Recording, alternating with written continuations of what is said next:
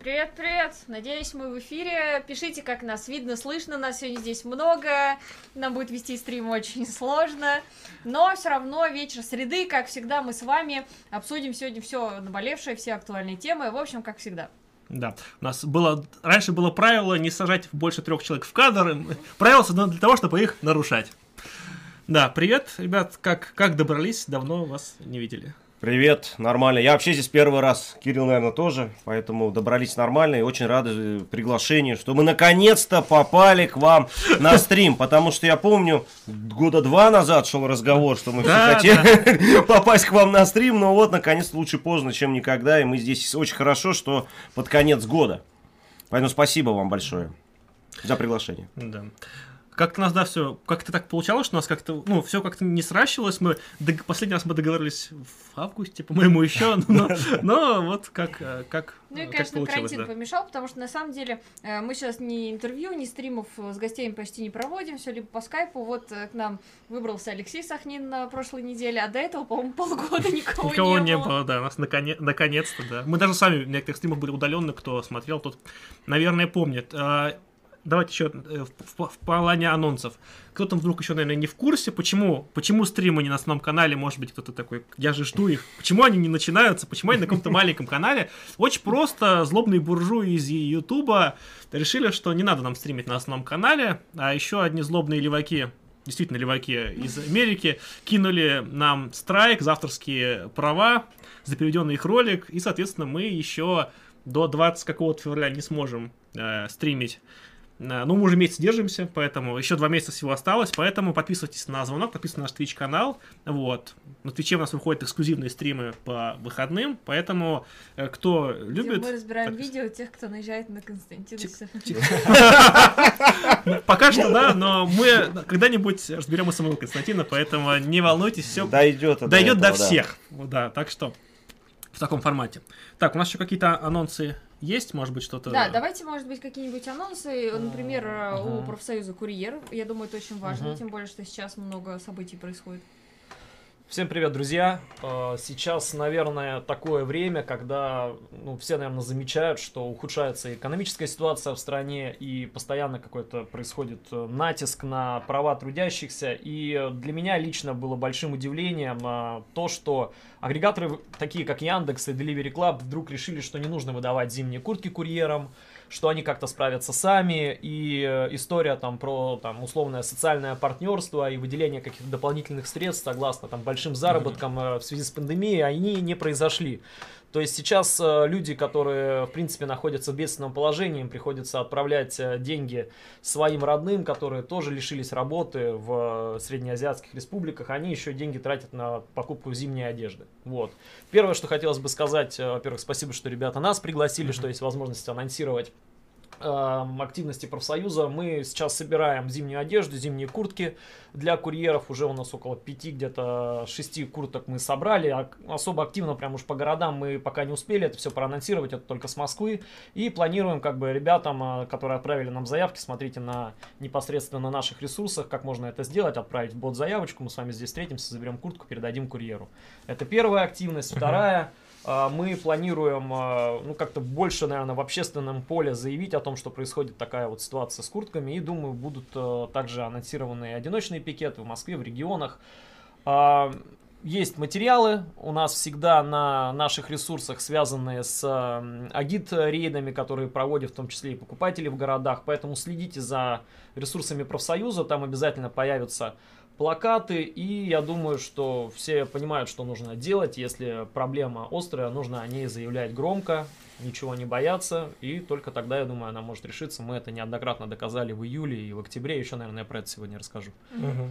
Да, кстати говоря, если вы хотите задать вопрос, пишите вопрос э, в чате, отмечайте Station Marks, пишите капсом слово вопрос, э, на Твиче тоже задавайте, или за донат, все по классике. Если вопрос, например, кому-то конкретно из гостей, тоже можете отметить например, кому-то. А, ну, давайте сразу тогда немножко про профсоюз поговорим, потом переключимся на новости. Нет, давай начнем такое. даже чуть-чуть более базу, потому что, судя по некоторым mm-hmm. вопросам, не все знают, кто такие Вестник Blue Originals, поэтому, ребята, скажите про себя хотя бы там в паре слов, то есть кто такие, откуда приехали там и так далее. Ну, откуда мы приехали? Из Сибири. Из Сибири приехали. э, Три года назад мы в Москву, соответственно, начали вести канал Вестник Бури Originals. Мы являемся Мгм. частью редакции Вестник Бури. А, И, ну, естественно, мы социалисты по взглядам. Мы уже такие, как бы, ветераны, наверное, в какой-то, в какой-то мере, наверное. До- дожили. Дожили, дожили, да, до того, чтобы себе такие э, статусы присваивать. То есть Ну, мы- хоть не, не генералов да, не, не- не- не генералы, да. А, Вот, прежде всего, мы политические активисты, состоим в левом блоке и снимаем контент, критикуем капитализм на своем канале. Также у нас есть э, работы, связанные с э, научно-популярной тематикой. А, Провели очень большое количество на улицах Москвы, на протестных акциях снимали репортажи, э, связанные с э, митингами оппозиции московской. А, Последнее, наверное, что было из интересного, можете глянуть обязательно, это летние протесты, соответственно, вот, которые были в 2019 году. 24 За- июля, если я не ошибаюсь. За что и- да. 27 июля, за 27 что, июля, за что и да. по- по- получили. Да, за что и получили Да. штрафы. э, И в целом, как бы, ну, канал является, наверное, отражением э, того, как мы видим общество, как мы видим политику, как мы видим э, то, как нужно бороться с несправедливостью. Поэтому заходите в Вестник Бури Originals на YouTube канал, Telegram канал, прежде всего, также мы там пишем новости и ну, стараемся тоже размышлять о том, что происходит как бы в мире. Вот такая политическая аналитика. Мгм. Если есть вопросы, пишите, мы расскажем более подробно, наверное, о своей деятельности. Вот Данил, думаю, может тоже добавить. э, Безусловно, да. В плане редакции Вестника Бури Данил был одним из создателей этого проекта. а, Вот. И, э, ну, на мой взгляд, э, в целом э, сейчас есть э, большой запрос на то, чтобы развивать разные площадки. Мы являемся так- таким как бы филиалом московским Вестника Бури. То есть у нас есть немножко свое более... Своя, ре- своя редакция. Своя да. редакция, Ну, да, свое видение. Локальная. Вот. Да, поэтому подписывайтесь, скоро будет появится контент, материалы готовятся, сценарии пишутся, тоже написаны. Последний ролик про Беларусь у нас Да, Даниил э, рассказал о том, э, почему Жаба Гадюкинг вот этот вот. Вот этот дискурс. Вот этот вот, э, вот это вот э, очень содержательная политическая аналитика не работает в текущем положении дел, да. Поэтому все сводится к жабе и гадюке, да, да. все сводится, да, к э, каким-то Да. эфемерным да, значениям. Ну, Но я думаю, ребята с нами, с нами согласятся, мне кажется. Безусловно, да. вот эта тема жабы с гадюкой, она меня еще с лета сводила с ума, потому что тогда а, мы в Союзе марксистов выступили с э, Да. достаточно непопулярной в мейнстриме левых позиций, да, о том, что давайте разбираться, что не нужно вот открещиваться от всего и говорить, ну, жаба с гадюкой, вот это все. И, естественно, тогда прилетело достаточно много хейта и со стороны типа левых, да, потому что, э, ну, вот эта мейнстримная позиция, она как раз такая, что революции не те, люди не те. И Рабочий вообще класс не тот. Не тот, не Ну тот. да. Флаги не шиты, Флаги, не те, да. Флаги не те, да. Друзья, Ну, запомните, есть человек, который знает, как шить флаги. Обратитесь к нему, он расскажет. Какие те, какие не какие те. те, какие не те, да, обязательно. Ну да, да. обратитесь к нему. Там в чате гадают, кто с бородой. Кто с бородой? Кто с бородой. Я бы сказал, Скорее, кто без, кто- да. Кто без да. Кто с бородой. Вот, да-да-да. Э, Да, действительно, э, спрашивают э, тут по поводу Мгм. того, кто есть кто, но Мгм. теперь мы выяснили, ну и Мгм. можем продолжать все, я ну, думаю, нормально, все. да. Нет, возможно, по случаю нас не знают кто-то. Нет, а, ну, возможно, кто-то пришел, действительно, вот по ссылкам, еще откуда, так что... да. Кирилл Украинцев, Данил Тишкун. Да, да, да. Этих ребят. Канал Station Marks там, да. Ну вот, Коммунизм в хату. Да, да, да. Э, мы с- Канал Station Marks, канал Ковер, канал еще какой-нибудь там, да, куча. Запятую. Куча про... через тире. Да, Да, да, нас а, в анонсе сегодня. Вот, а, давайте тогда пойдем а, потихонечку дальше. Вот у нас сегодня... Так, у нас подписался Соганг, нас подписался, и NS125 Green. Какие у вас сложные у всех ники, но спасибо, что вы всех раз рады видеть на Твиче. И вот Игорь нам еще до стрима успел. Мгм. Вопрос э, к, к Даниилу и Кириллу. Будет ли выступать в Союз марксистов? Ваши взгляды и активизм очень похожи. Союз сотрудничает с вашим профсоюзом и с Союзе Рудой. Ваше мнение про Союз марксистов? Вот как раз сидят под флагом. Так что да.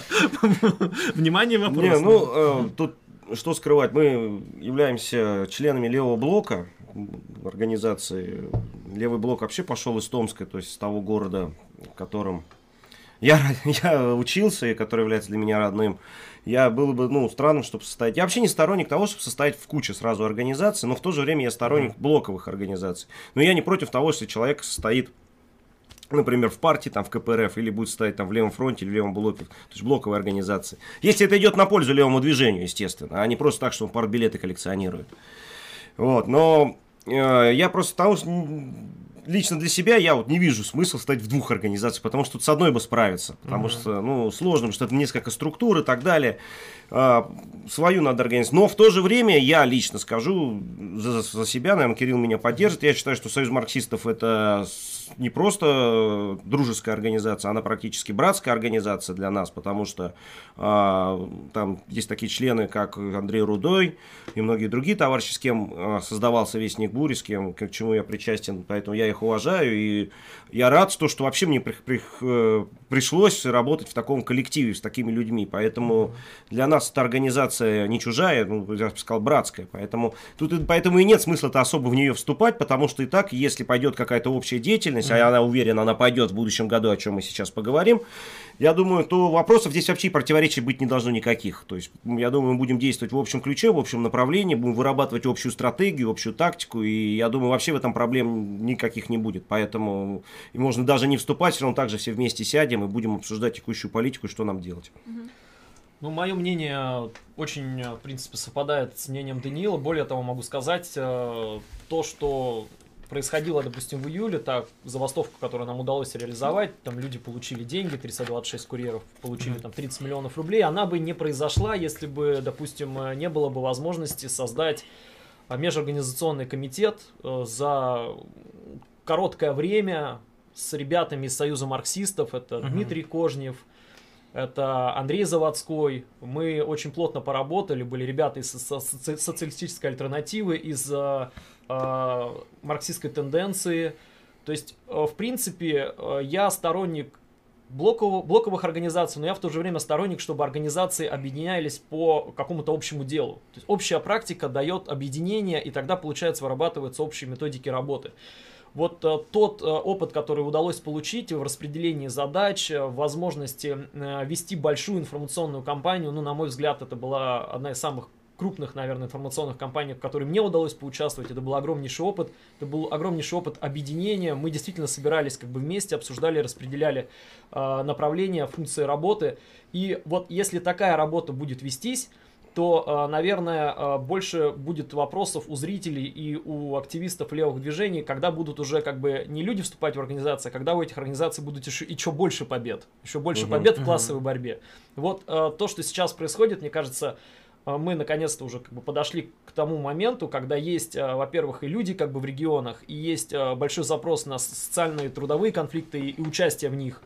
И э, вот когда мы будем больше побеждать, тогда, наверное, на этой базе, на этой платформе э, будут стираться различные названия организации, угу. будет, и будет одно, наконец-то, левое движение да. полноценное. То есть запрос сейчас не на организации, а на левое движение чтобы оно сформировалось. Да, потому вот. что, вот, э, можно добавлю, да, механические объединения, они до, до, до хорошего не доводят. Ну, что толку, вот можно собраться, руки поднять, вот мы сейчас одна организация, да, если под этой организацией не будет практической основы никакой, какой-то практической деятельности, то ну, что толку от этих объединений? Вот и наша задача как раз в следующем году и состоит эту основу общую практическую создать. Вот mm-hmm. Кирилл уже сказал, что уже есть зачатки точки роста этой основы. И надо просто эти точки усилить и подключать тоже близкие организации. Ну не просто так их подключать, да, чтобы он флаг там поддержал. Нет, ну зачем это? Ну нужно, чтобы подключить, чтобы они включались полностью в них, mm-hmm. чтобы они понимали, что в этом есть смысл, что организация рабочего класса в Москве, да, если мы говорим сейчас про московский, да, про московский регион, Э, является на перед главной сейчас задачей в ближайшее время. Если эти люди считают, что это так, то тогда они должны полностью включаться в этот процесс. Ну, потому что если левые не поддерживают забастовки рабочего класса, да, возможно, кто-то может сказать, ну, что это там, э, профсоюз курьер, там какой-то своеобразный рабочий класс, да, там к вопросу гражданства, там миграции, вот эти все, да, я понимаю. Но он настоящий зато.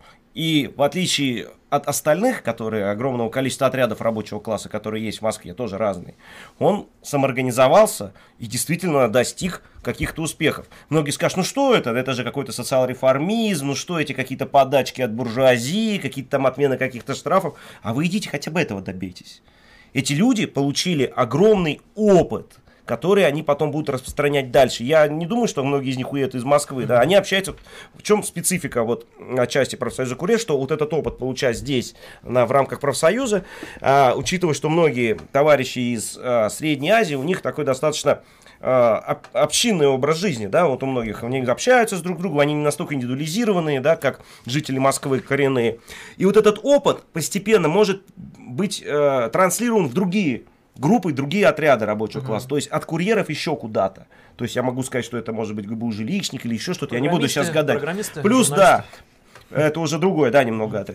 И он может расширяться через вот эти каналы новые. И это очень интересно, потому что, ну, на моей памяти такого вообще не было никогда. Я не помню, это уникальное новое явление, которое и самим левым нужно изучать, но ты можешь изучать это только как? Включенным наблюдением и практической деятельности, чтобы понять полную картину. И в этом смысле, конечно, все левые движения в будущем году должны подключаться к этой работе. Тут вопрос сразу по поводу а, комитета э, профсоюз курьер, который был изначально из Да, разных левых да. организаций, потому что а, тут сразу спрашивают товарищи, м, даже немножко в рамках такой критики, Мгм. и спрашивают, а как же так левые возглавили вот э, профсоюз, а не сами курьеры самоорганизовались? Теперь А, обратный вопрос, да? То есть теперь ругают за это. Обычно Почему вы не организуете профсоюз? Это была цель, чтобы левые возглавили рабочий класс и повели и внесли политическое сознание. Но теперь это за это критикуют. Я уже запутался, честно. Ребята. Э, Отлично, отлично, да. То есть у нас тут э, получается такое обратное, обратное действие, да. Э, Ну, прежде всего, я бы хотел еще выразить благодарность и Союзу марксистов, и, соответственно, Маше, которая также была 9 июля у нас возле офиса Mail.ru, поддержала и информационно, и, соответственно, как так вышло, да, что левые возглавили. Я, наверное, выступлю с другой немножко стороны, да, то есть как бы... э, Как бы получилось иначе, если бы левые не возглавили? Вот это вопрос главный. То есть, и э, если рассматривать самих курьеров, я работал в компании Достоевский полтора года, я был ведущим преподавателем, обучил за эти полтора года около 500 сотрудников, начиная от кладовщиков производства, заканчивая руководителями производств, администраторами производств, автокурьерами. И, э, в принципе, произошел такой, наверное, момент важный, что меня самого подкосила история с пандемией, то есть я в феврале-марте сидел без работы, меня сократили, как это было модно, вот в таком киберкапитализме через скайп, то есть как А. бы. Вот э, я понял, что Даже такое... не по СМС. Да, то есть, чтобы понять, что такое платформенный капитализм, Ника Свиничика, конечно, почитайте, да, но лучше Да. поработайте в компаниях, которые как бы работают через э, информационные платформы. И когда у тебя ну, у тебя нет возможности прийти предъявить начальнику, сказать, как бы, ты что, типа, делаешь, да, мое руководство сидело в Петербурге, но осадочек как бы вот остался, да, то есть, и э, у меня была потребность к какому-то действию, к какому-то сатисфакции, как бы, да, и получилась такая возможность, что в июне была анонсирована забастовка, остановка работы курьерами Delivery Club, которые были возмущены тем, что на них навешали штрафы, что они должны теперь проходить радиус не 6 там, километров, э, ой, условно, то есть э, не, т- не 3 километра, а 6 километров, автокурьеры 10 километров. И я думаю, всех всколыхнули, вс- всколыхнули эти новости, э, и э, левые изначально, как бы, да, люди, которые стремятся к социальной справедливости, которые выступают за рабочий класс, э, на мой взгляд, сделали очень правильный выбор. Они, э, наконец-то, получили возможность себя проявить, показать, кто есть на самом деле люди, готовые э, защищать э, трудящихся, защищать тех, кто угнетен. Безусловно, иначе, на мой взгляд, не произошло бы. Для меня это, знаете, какая-то, наверное, такая новая там искренность в политической деятельности, в политическом активизме. То есть, если для Михаила Светова новая искренность это э, московским хипстерам бургеры продавать, да, то есть, э, в своем кафе, да, то для меня, наверное, как бы вот эта новая как бы искренность такая, это была работа вот в, профсо- в профсоюзном ключе, в профсоюзном направлении были большие сомнения о том, что у нас э, не получится выстроить диалог, так как большой, большой, большая культурная разница с ребятами из Средней Азии. Но получилась некоторая такая вещь, очень интересная, на мой взгляд. Появились люди абсолютно неожиданно. Такой человек, как Саид Шамхалов, это сопредседатель профсоюза «Курьер», который очень долгое время не знал, что он левый.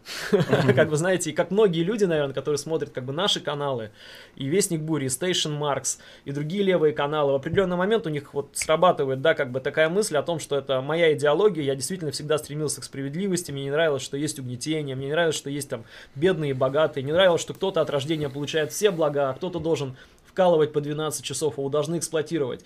И когда ты этим людям говоришь, что ваша борьба, прежде всего, это борьба за уважение, за уважение, они начинают тебя понимать.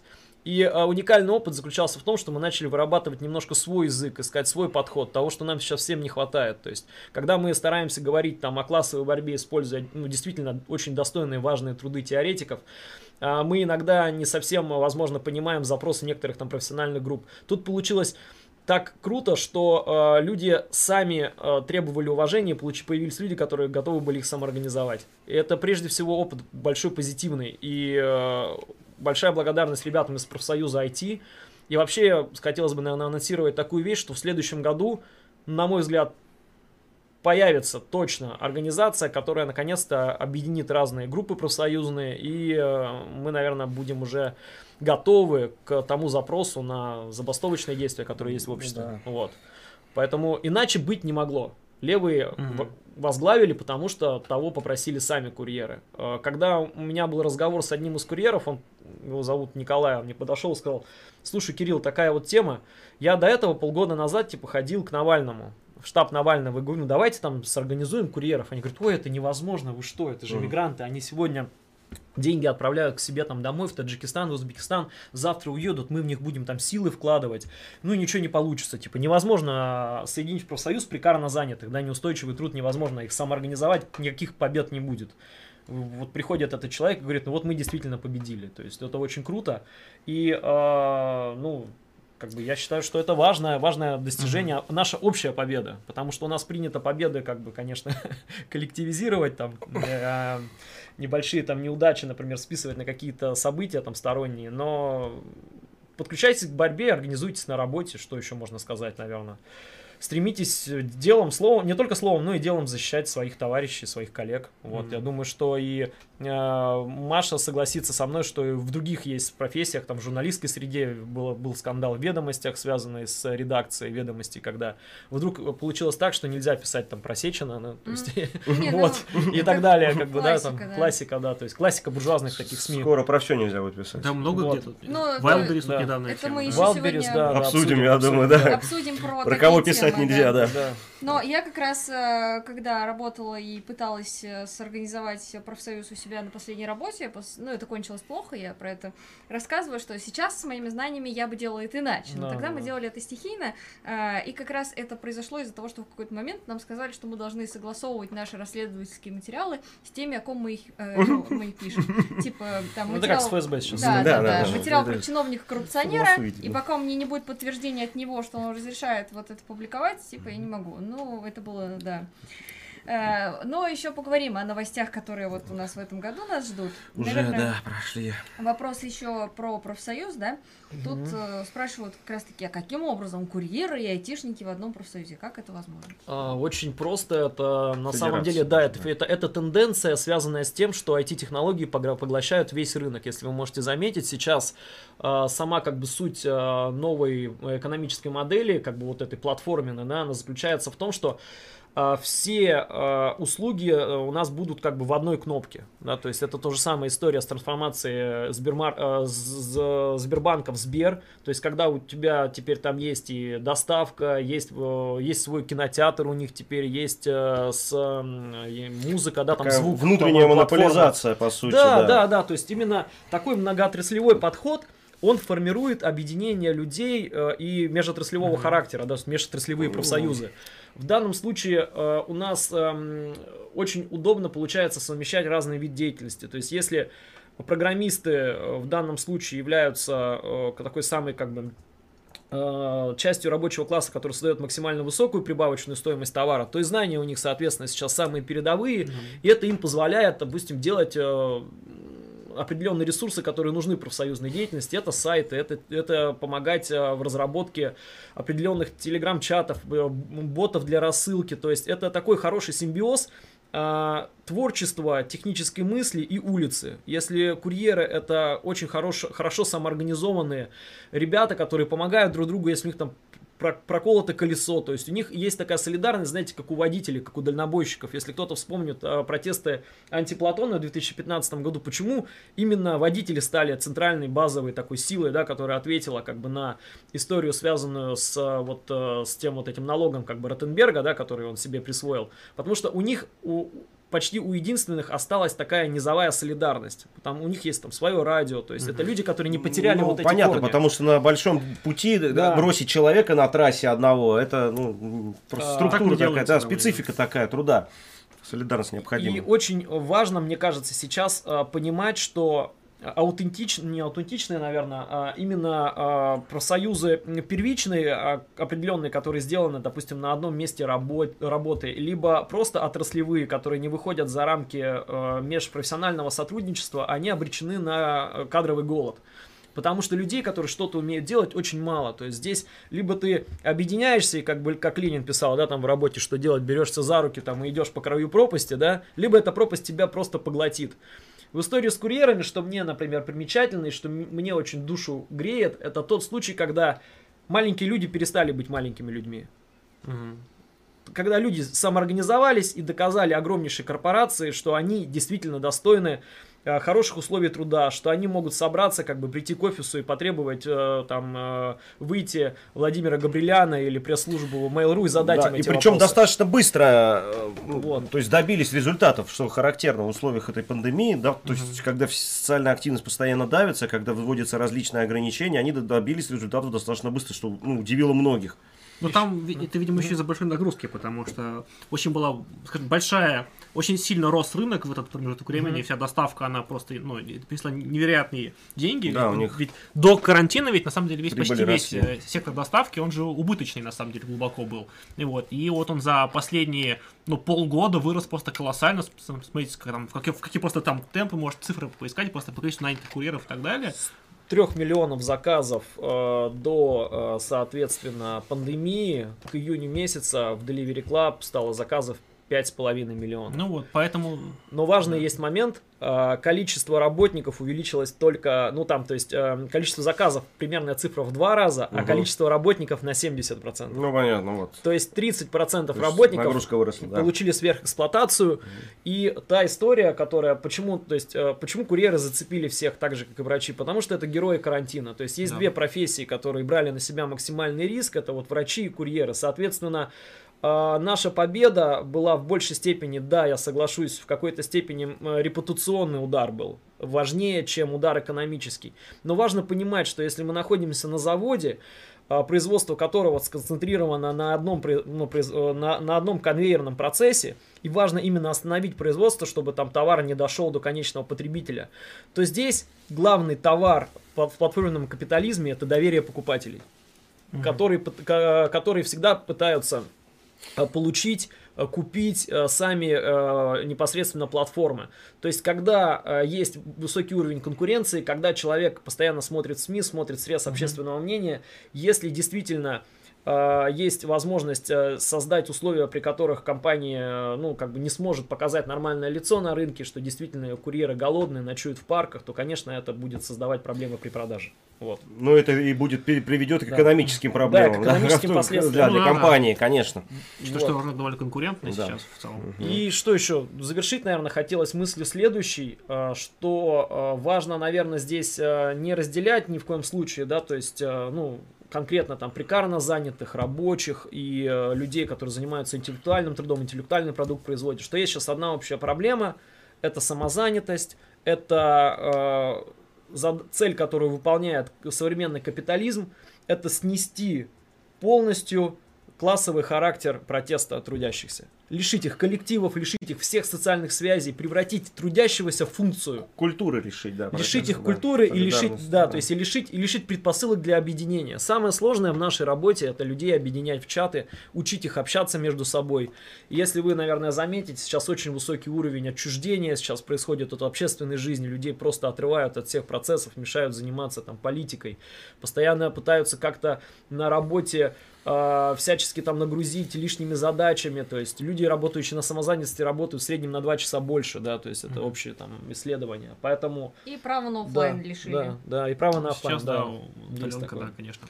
Так, вопрос, э, наверное, от меня. Э, Буквально за год, по-моему, ну да, примерно так, до забастовки курьеров э, была забастовка дворников, может, помните, Ага, в Москве, да. вот это тоже нашумевшая история, Э, тоже вот активно пытались там с ними общаться, занимались всем этим, но тогда, на мой вот личный взгляд, очень сильно мешало то, что левые организации между собой просто делили этих несчастных дворников.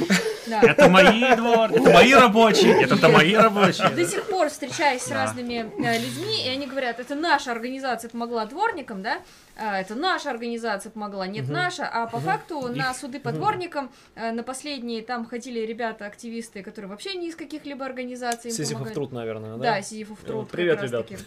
Огромное вам.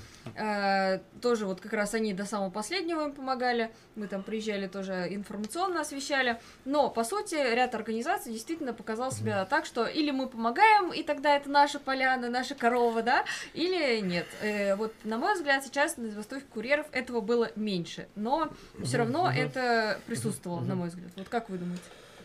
Ну, отвечу, наверное, так, что изначально моя позиция, как человека, которому пришлось э, вот, э, принимать решения, связанные с э, быстрой мобилизацией, она была изначально связана со сбором комитета, то есть и комитет был максимально широкий из тех организаций, которые были готовы действовать.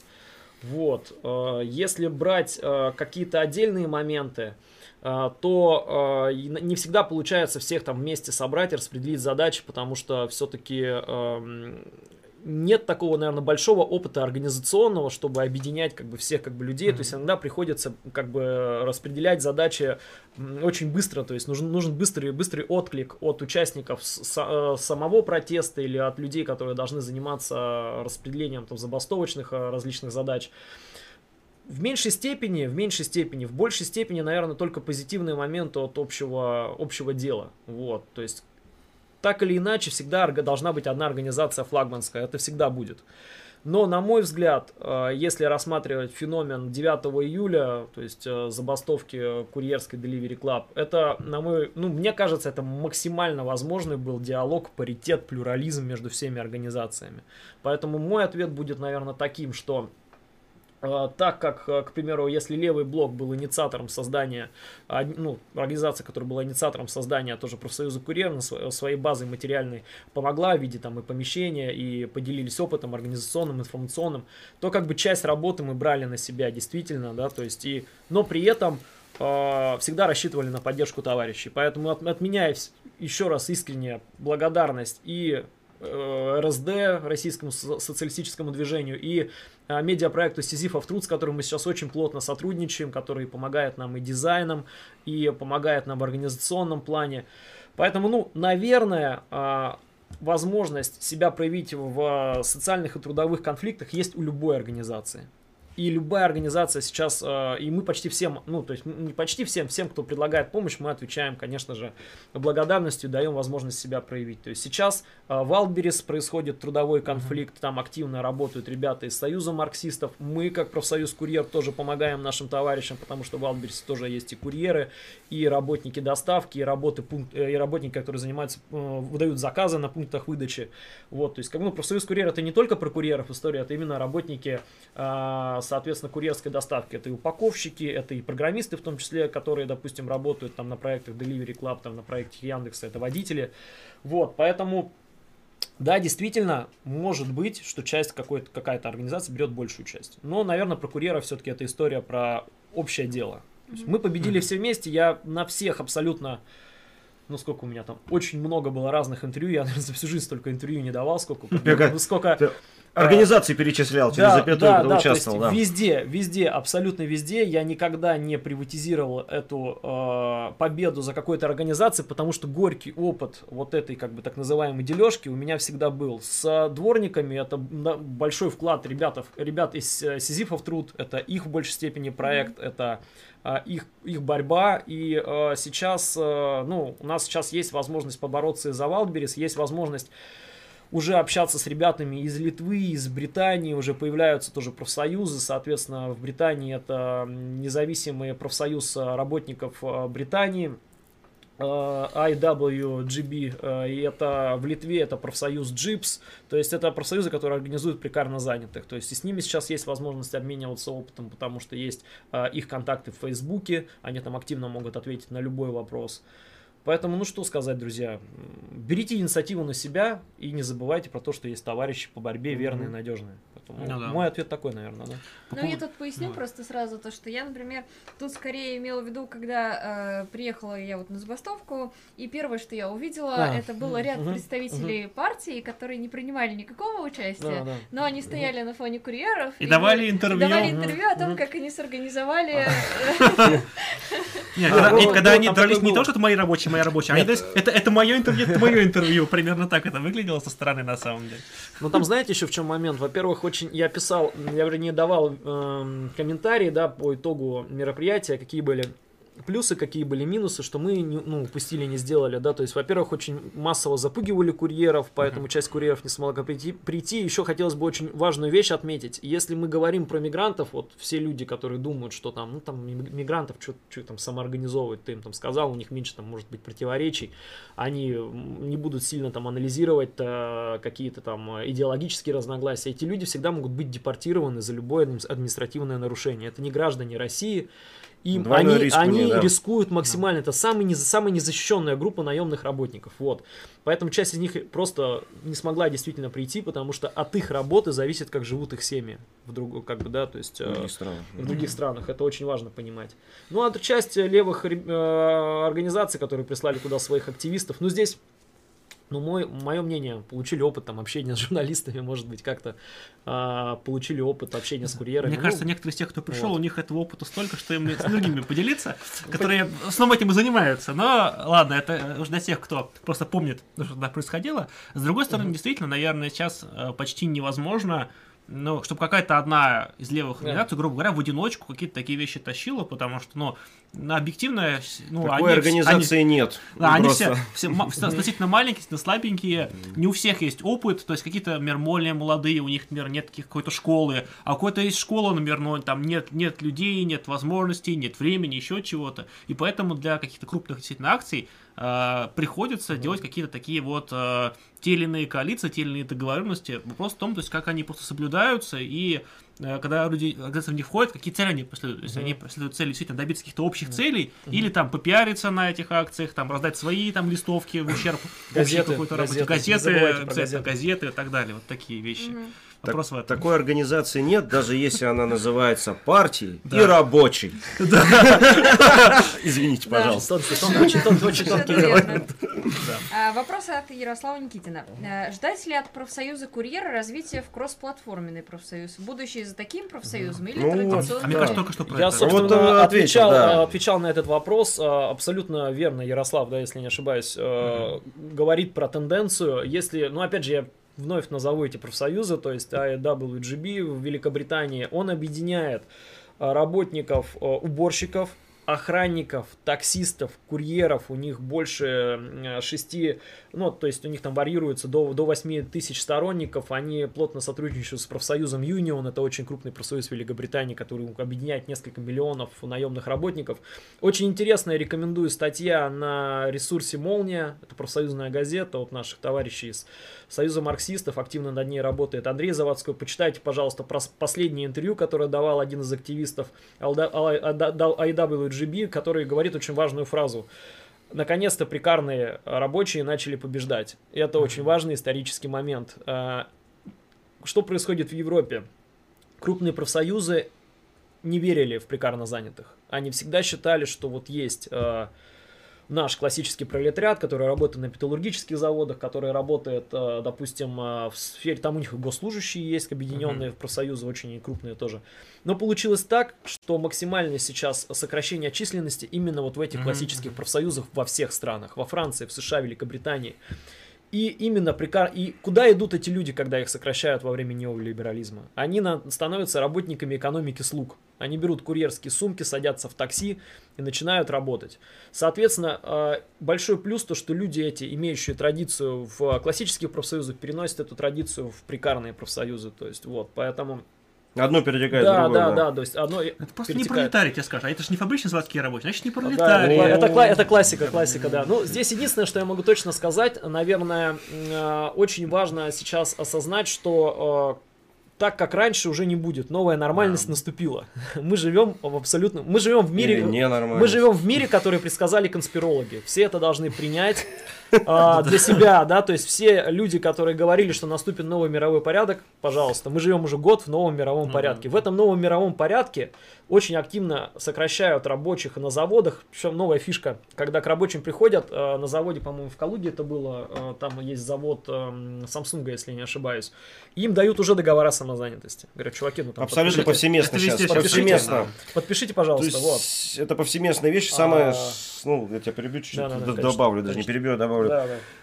То есть это делается как в секторе низкоквалифицированного труда, Мгм. так и в сфере высококвалифицированного труда. То есть это я знаю просто точно, что человек приходит сразу же, говорит, ну, ну, говорит, ну, ну, давайте трудовой подпишем. Какой трудовой? Нет, знаете, наша компания не потянет трудовой. «Да, у нас, и они, знаете, не просто даже не потянет, да у нас как-то не принято. Уже не принято. То есть прошло сколько времени, совсем чуть-чуть, а уже не принято. То есть это насильственная культура заключения временных договоров, договоров на ГПХ и так далее, она внедряется с изменением действительно законодательства. И его форсирует путинское государство в первую очередь. Она форсирует для чего? Потому что если раньше предприниматели уходили в тень, а, грубо говоря, от того, что от на- налоговой, то теперь они подумали, так, ну, с предпринимателями мы же не будем за ними бегать, у нас трудовая инспекция уродская, налоговые службы не работают, хотя их расплодили дофига, но они не работают. Чем мы тем более классово близких товарищей будем, ну, прессовать? Давайте просто переложим все на работников, и все, через ГПХ, и через временные срочные договора, и все. И через еще статус самозанятых, конечно. Я ролик один смотрел, меня просто поразило. А, выступает какой-то а, из партии, по-моему, то ли Роста, то ли не помню, ну, ну из этих вот уродских партий, которые по- понаплодили. Да, да, да. И он говорит, как хорошо, что приняли закон самозанятых. Ой, какой отличный закон. А ему, ну, причем такой лояльный, это государственное телевидение, и ло- лояльный вроде такой диктор его спрашивает, а, что хорошего? Вот человек, смотрите, сам вот, ну, замутил себе дело какое-то, печет пирожки, сам сетку придумал распространения, да, ну, по подъезду ходит, раздает, берет, ну, какие-то деньги берет, с этого живет, или бабушка, ну, этим занимается. Зачем ей, типа, ну, зарегистрироваться и еще государству налоги платить? Государство же тут ничего не сделало. Чтобы ее не посадили, это у нее будет плюс. То есть на полном серьезе человека из партии Роста, вот из этой или откуда там, Ну, новые люди отвечают. То есть да. логика, то есть абсолютно ну, такая примитивная. И это на полном серьезе, то есть они даже не стесняются этого. То есть плюс от того, что ты платишь налоги, что тебя не посадят, ты не заморщат. Ну, Тут как бы, надо понять, что это касается не только там бабушек с пирожками там и курьеров, да, ведь сейчас э, это касается совершенно разных секторов, то есть это и в промышленности Да, конечно. оказывается, то есть рабочие, то есть нанимаются, ну, ну, как бы, ты как бы в белую, но э, самозанятый, Ну вот. да. Или, например, даже вот все говорят, типа, вот э, айтишники супер какая-то привилегированная группа, но ведь в IT-секторе тоже сейчас все больше Ой, и больше становится. тоже он, у него социальное расслоение Да. идет тоже на низкоквалифицированные Да. и на высококвалифицированные, оно везде идет. Тут да. надо понимать, что как бы это общая проблема, которая всех объединяет, вокруг общей проблемы, как людей можно собирать, с одной стороны. А с другой стороны, просто у всех представление об IT-конторах, я не знаю, наверное, из 90-х, может быть, может, из нулевых, да, когда там, это какой-то там, ну, наверное, либо гараж, где там стартап какой-то начинается, да, там в Калифорнии, либо что-то вот такое, примерно, да, там, это обязательно какой-то там, или что такое обязательно open space какой-то. Это дело в том, что ведь IT-компании давно вышли за рамки именно IT-продукта. То есть, а это давно уже Да, многие конечно. это, это гигантские компании, в которых там а, программисты могут быть меньшинством абсолютным. Конечно. Вот тот же самый Валбис, это что, не IT-компания? А Озон это не IT-компания, да? А, там, я не знаю, кто у нас еще. Ну, это все, все, Яндекс. все платформенное, все да, платформы, да. это все IT, кто разработает, И там работает по этому принципу. Но, Гигантские но они. IT там уже такой сектор, да, потому что огромный, огромный А банки, людей. сейчас и банки все больше и Ну. больше становятся IT-компаниями. То есть не по способу работы, но вот именно по своим, то есть куда они сейчас направляют свои ресурсы, то есть они все больше и больше становятся IT-компаниями. Так что это сек- сектор, который неизбежно нам придется с ним работать, в том числе вот через- Весь, весь мир IT, а я в нем поломойщик. да. Да, Ну ладно, немножко Помощник сменим, там тоже много, немножко сменим тему.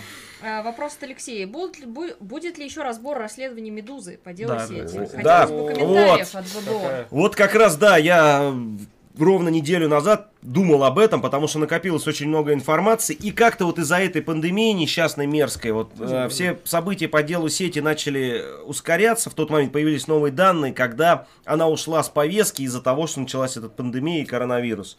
Но при этом но при этом накопилось огромное количество не просто новостей, а именно событий, то есть важных, важных произошедших вещей, которые влияют вообще на дело, на восприятие и так далее. То есть появились новые данные, которые ну, доказывают опять очередную истину, которую мы пытались этими роликами доказать, что э, два материала Медузы это просто, по сути, заказной фейк для того, чтобы полить грязью фигурантов дела сети, которая сейчас запрещенная организация. И я думаю, мы э, с Кириллом обсудим этот момент, потому что мы сейчас это все аккумулируем, эти материалы. Сядем, накидаем, и я думаю, вот по этим материалам надо делать полноценный, я думаю, большой ролик, потому что там есть о чем поговорить, есть что проанализировать. И действительно, ну вот из того, что я видел по этим материалам, у меня однозначное мнение, что ребята сидят ни за что и Медуза, материалы Медузы э, играли против них, и эти материалы были не написаны не журналистами, точнее журналистами Медузы, но по речевым модулям, которые им спустили, сами знаете откуда. И здесь еще важный момент, то, что это расследование как бы провел человек, который в левом движении не последний тоже персонаж. но И нынче, давайте, э, да, не будем называть этого человека, я хочется. думаю, все прекрасно знают, если не знают, можете у меня на странице почитать, там я его называю, и я своего отношения к нему не поменял, как Да. и многие в левом движении, потому что, ну, и многие считают, что это просто, ну, не то, что предательство, ну, это, ладно, не будем комментировать, но это, э, в общем, будущий ему судья, там, разберемся. Дело не в этом сейчас. Дело в том, что действительно надо аккумулировать эти новые данные, которые поступили, а, и сделать аналитику хорошую теперь. Все просмотреть, потому что, ну, уже много... И самое мерзкое, что, по сути-то, они своей цели добились. То есть, они сделали вот этот информационный микс, что все стали, а, вот так, так мало того, что они террористы, так они еще убийцы. А, что, ну, я- ты же читал на «Медузе», да, там, а, ну да, что-то краем уха видел. То есть, они замикшировали вот этот информационный фон, и даже вот некоторые представители из этого Рупрешн, да, они говорили, знаете, мы вот не будем там вот этого и вот этого поддерживать. Они, наверное, убийцы, но мы как бы вот почитали материалы Медузы и решили, что убийцы, а мы же не можем убийц поддерживать. Потому что мы, ну вот, обратных контраргументов мы не нашли, что они не убийцы. То есть для них материал Медузы это аргумент, да? То есть уже, то есть и получается, что вот этот материал свою гадкую роль сыграл. То есть реально часть людей отвалилась, часть людей сознание замикшировалось, то есть не перестала позиция быть однозначной, то есть они не- внесли смуту. И эта тактика очень удобная, потому что вносится куча разных версий. Там же как? Мы утверждаем, мы не утверждаем. Вот по нашей информации, или пришел какой-то левый активист, не левый активист. То есть куча всяких данных версий, чтобы замикшировать, чтобы у рядового зрителя или читателя не было целостной картины нормальной, кто виноват, кто прав, где вброс, где не, где не вброс. То есть они все своим фейком, э, как бы, все фейком микшируют, и получается, что человек не может разобраться. И он уже не поддерживает фигурантов при этом, что он начинает сомневаться. В этом-то цели была. И сейчас все пандемия, и все, сейчас все забыли. А ребят получили огромные сроки. Да. И я видел, многие даже вот э, представители левого движения писали, да, они террористы, да, они убийцы. То есть, то есть сработало, получается. То есть была организована целая информационная война против фигурантов. Почему? Потому что дело настолько было вопиющее, настолько коряво сшитое, и настолько, ну, просто явно был дан намек, не, это же вопрос не только в дело в сети, в этих э, пермских, там, питерских активистов, это четко показали всему левому движению, на что с вами будет, ребята, если Да. вы будете заниматься там тем-то, тем-то, тем-то. Вот какой урок. И, и в этом смысле это, конечно, особенно страшно. Вот, ну, на мой взгляд, это просто ужасно. Ты пишешь, что Ну и- Медузы вроде изначально неприкрытым днищем были. Слушайте, а кто сейчас из российских медиа не, неприкрытые днищи, извините меня? Да, ну и, и здесь, конечно, в целом э, репрессии против левых, они усиляются. Даже вот, э, ну, начнем с безобиднейшего Платошкина, да, который, м, казалось бы, казалось бы. Ну и, и заканчивая тем, что регулярно сейчас то там, то тут какого-нибудь левого активиста-то и прижмут.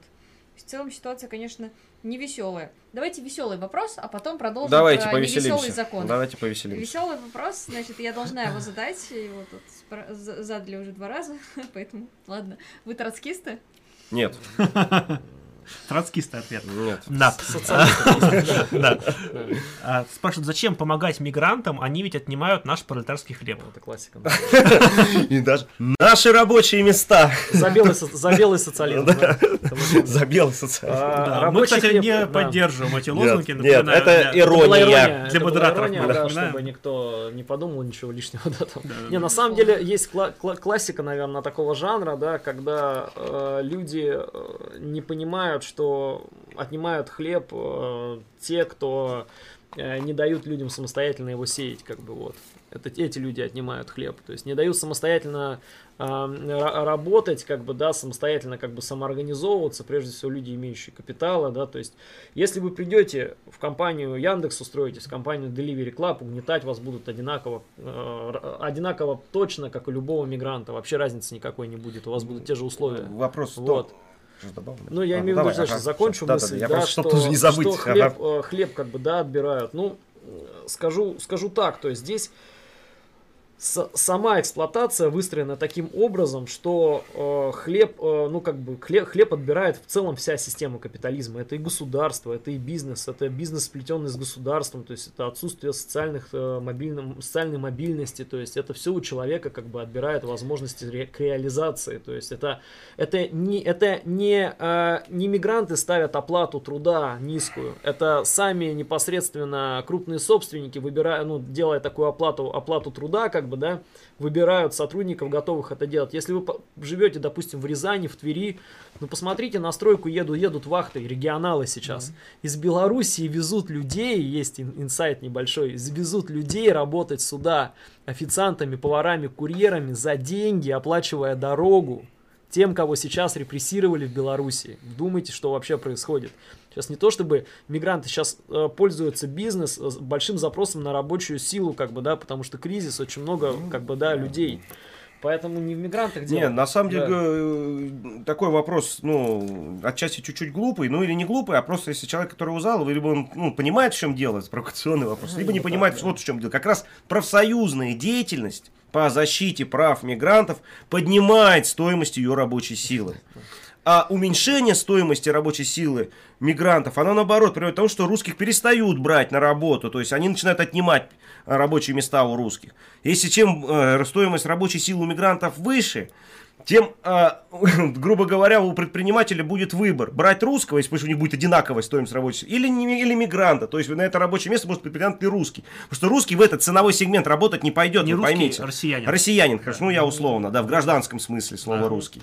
Вот в чем дело. И поэтому именно профсоюз делает, как раз деятельность профсоюза приводит к тому, что он наоборот дает россиянам рабочие места, поднимая стоимость а, рабочей силы именно мигрантов через профсоюзную деятельность. То есть наоборот, если мы хотим, чтобы у россиян были рабочие места, мы должны поддерживать профсоюз курьеров, где много иммигрантов. Вот такая диалектика. Потому что, на самом деле, часть мигрантов просто, они этнически русские. Да. Они просто паспорта у них российского ну, нет. даже если я не просто- этнически русские, то все равно, то есть в этом, в этом логика. Да, еще, есть- ва- ну, и- извини, что перебил. Мгм. Ну, Еще важно, наверное, отметить, что стоимость труда-то падает везде, то есть во всех, во всех сегментах, во всех отраслях.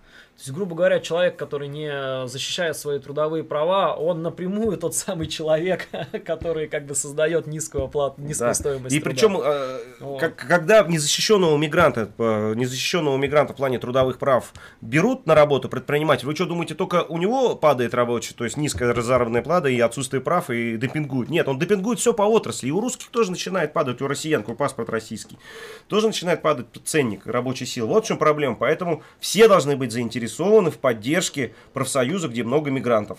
Это потому что усиляет, усиляет рабочее движение в целом по отрасли Ну, и по стране. ну, Да. стоимость. конечно. Стоимость, да. В этом-то и смысл профсоюзов настоящих. Именно поэтому и существует профсоюзная солидарность межотраслевая, что разные профсоюзы разных отраслей по- взаимно поддерживая друг друга, в целом повышают стоимость рабочей силы и защищенность человека.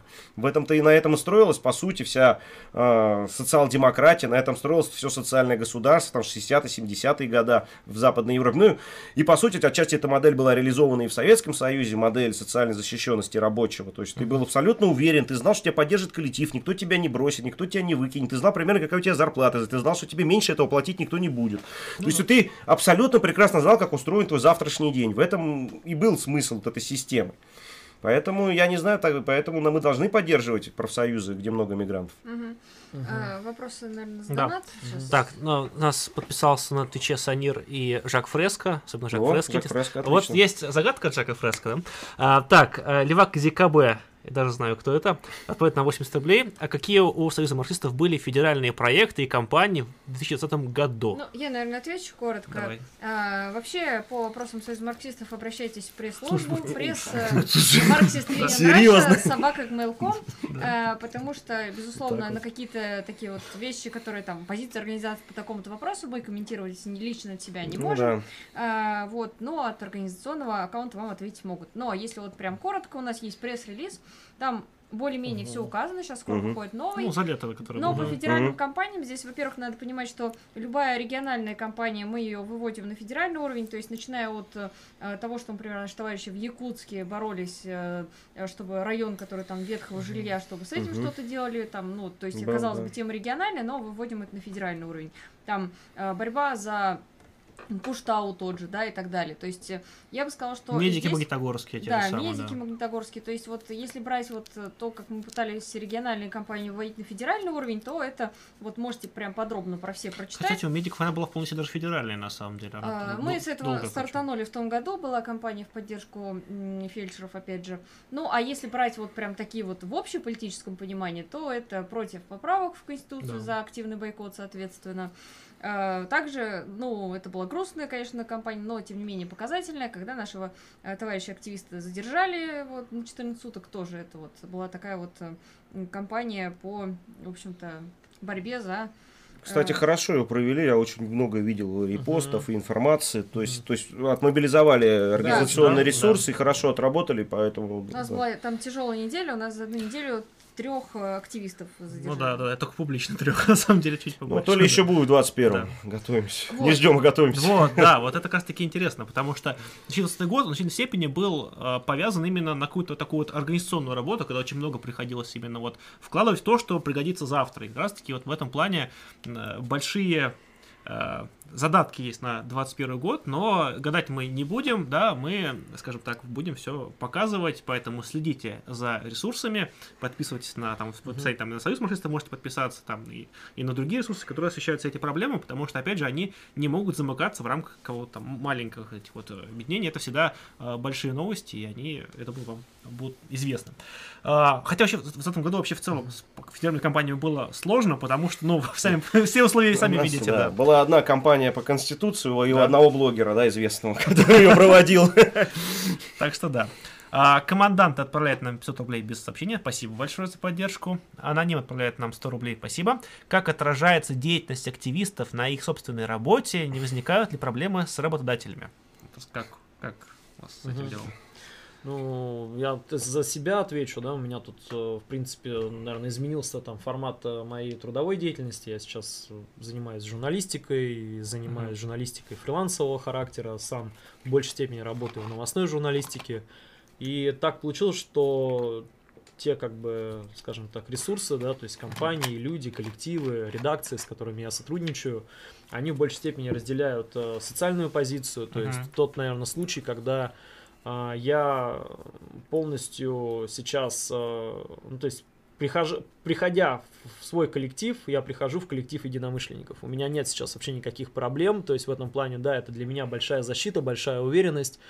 Э, Эта уверенность в большей степени и эта защита и участие этих людей как бы помогли мне непосредственно, непосредственно проводить эти профсоюзные кампании. Действительно было и в июле, да, то есть мы забастовку провели в октябре на мой взгляд, еще более успешную. Про нее, наверное, я позже, наверное, расскажу. И э, у меня, наверное, с этим проблем нет. Единственное, расскажу интересный случай.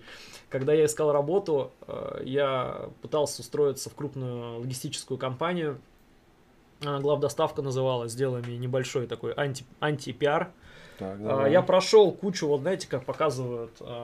Помните, фильм был «Люди в черном», где он сидит в этом, где он сидит в этом кресле, и там куча тестов проходит, короче, прежде чем вступить. Вот я был таким чуваком, который сидел и проходил кучу тестов, знаете, там Ну да, да. ответить, короче, там, как, м, а, как правильно там взвесить контейнер, короче, как там взвесить его нужно, там, логические вопросы на цвета, там, тесты Рошиха, все подряд там было, короче, я Тест пришел, три, три, я шучу, конечно, его не было, но это так. Было бы забавно, я просто ждал, когда он будет, потому что у меня было два дистанционных, как бы, теста, там, на логику и на количество, и на э, эмоциональный интеллект. Потом э, было два э, очных непосредственно самих собеседования, познакомился с коллективом. Чем закончилось? А, месяц, вот месяц я трудоустраивался. Закончилось тем, что работники кадровой службы, службы позвонили мне и сказали, а почему же вы не сообщили, что вы политический активист? Я такой думаю, тут во мне э, произошло смятение, огорчение и гордость одновременно, как бы во мне вот Надо переплелись. было доложить. Да, то есть я, с одной стороны, огорчился, огорчился, что как бы вот такая ситуация, с другой стороны, подумал, как круто. Мы, говорит, ты посмотрели там в гугле, да, то есть как бы- Известный политический Да, да, активист. типа известный, да, политический активист. Я подумал, думаю, ладно, там что там, думаю, ну да, ну что-то да, да, типа, видимо, известный. Теперь уже известный, да, я буду подписывать.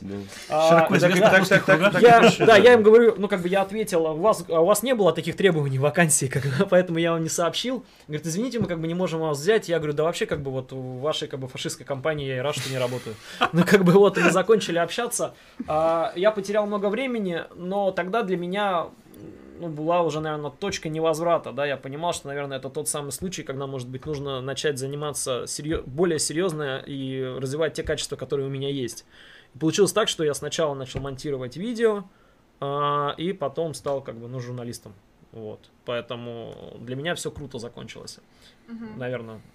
В отношении моих коллег, с которыми я работаю, и в отношении других политических активис- активистов, которых знаю я, и когда я работал дол- долгое время и в торговле, и вот э, в сфере доставки, это очень тяжело, э, как бы знать, да, что, допустим, как бы могут, да, действительно тебя там уволить и прочее, но меня это никогда не останавливало. То есть сколько вот, ну, с 2011 года я обрел как бы да левые идеи для себя открыл как бы и никогда у меня не было проблем. То есть даже в одно время я у меня был некоторое такой у меня переворачивалось мое внутреннее содержание, я Мгм. понимал, что идти проводить акцию гораздо важнее, чем идти на работу.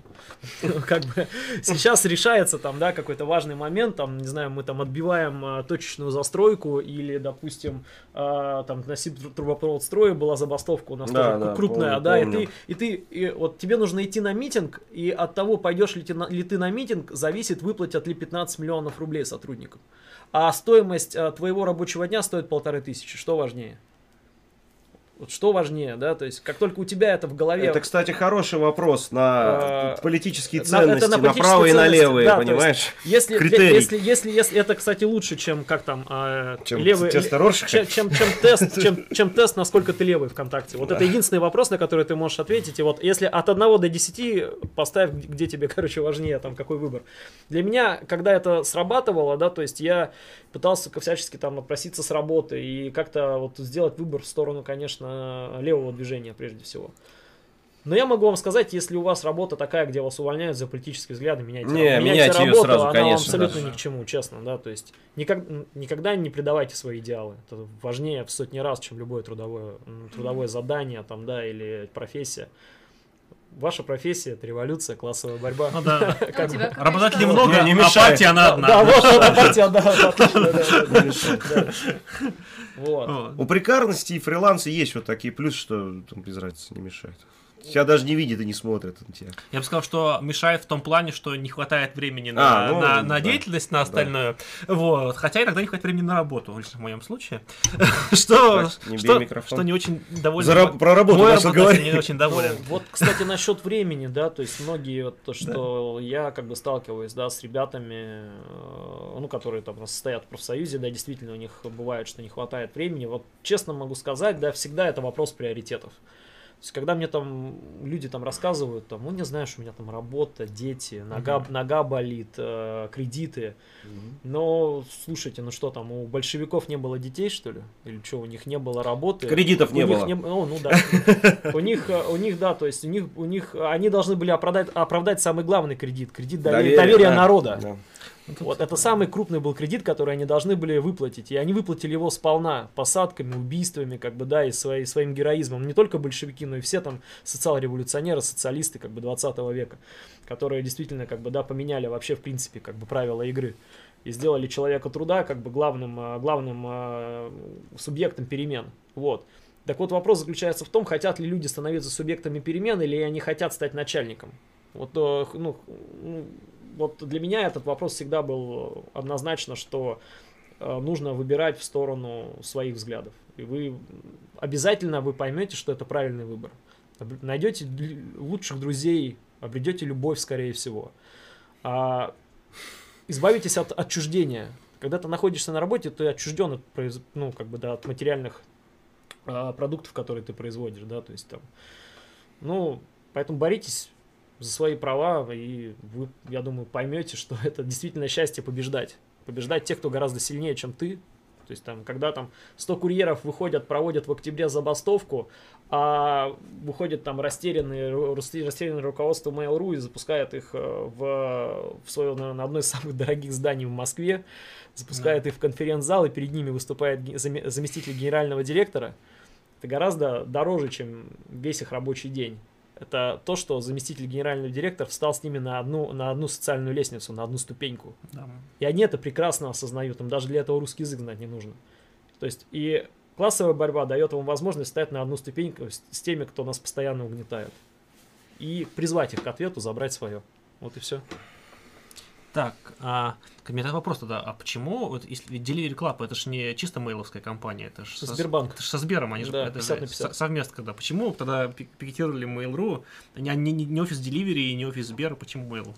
Это очень хороший был психологический фактор давления. Uh-huh. Мы там стояли для того, чтобы сказать, что мы не боимся решений руководства. Мы, э, мы и есть компания. Курьеры это и есть компания Delivery Club. Курьеры это э, курьеры создают основную как бы прибавочную стоимость курьеры mm-hmm. и являются той как бы рабочей силой, на которую опирается весь бизнес. То есть нахождение у этого офиса э, это прежде всего, во-первых, возможность напрямую показать, что мы понимаем, как устроен бизнес, да, что на самом деле как бы дело не в бренде, дело в тех, кто принимает ключевые решения. Корпорации принимают ключевые решения. Вот эти рассказы там буржуазных журналистов и либеральных, либеральной публики о том, что это все проблема того Амароли было. Это же, это же, Амейл-то не в курсе. Два месяца прибыль получали или не в курсе, что кипиш происходит. Ну да, действительно.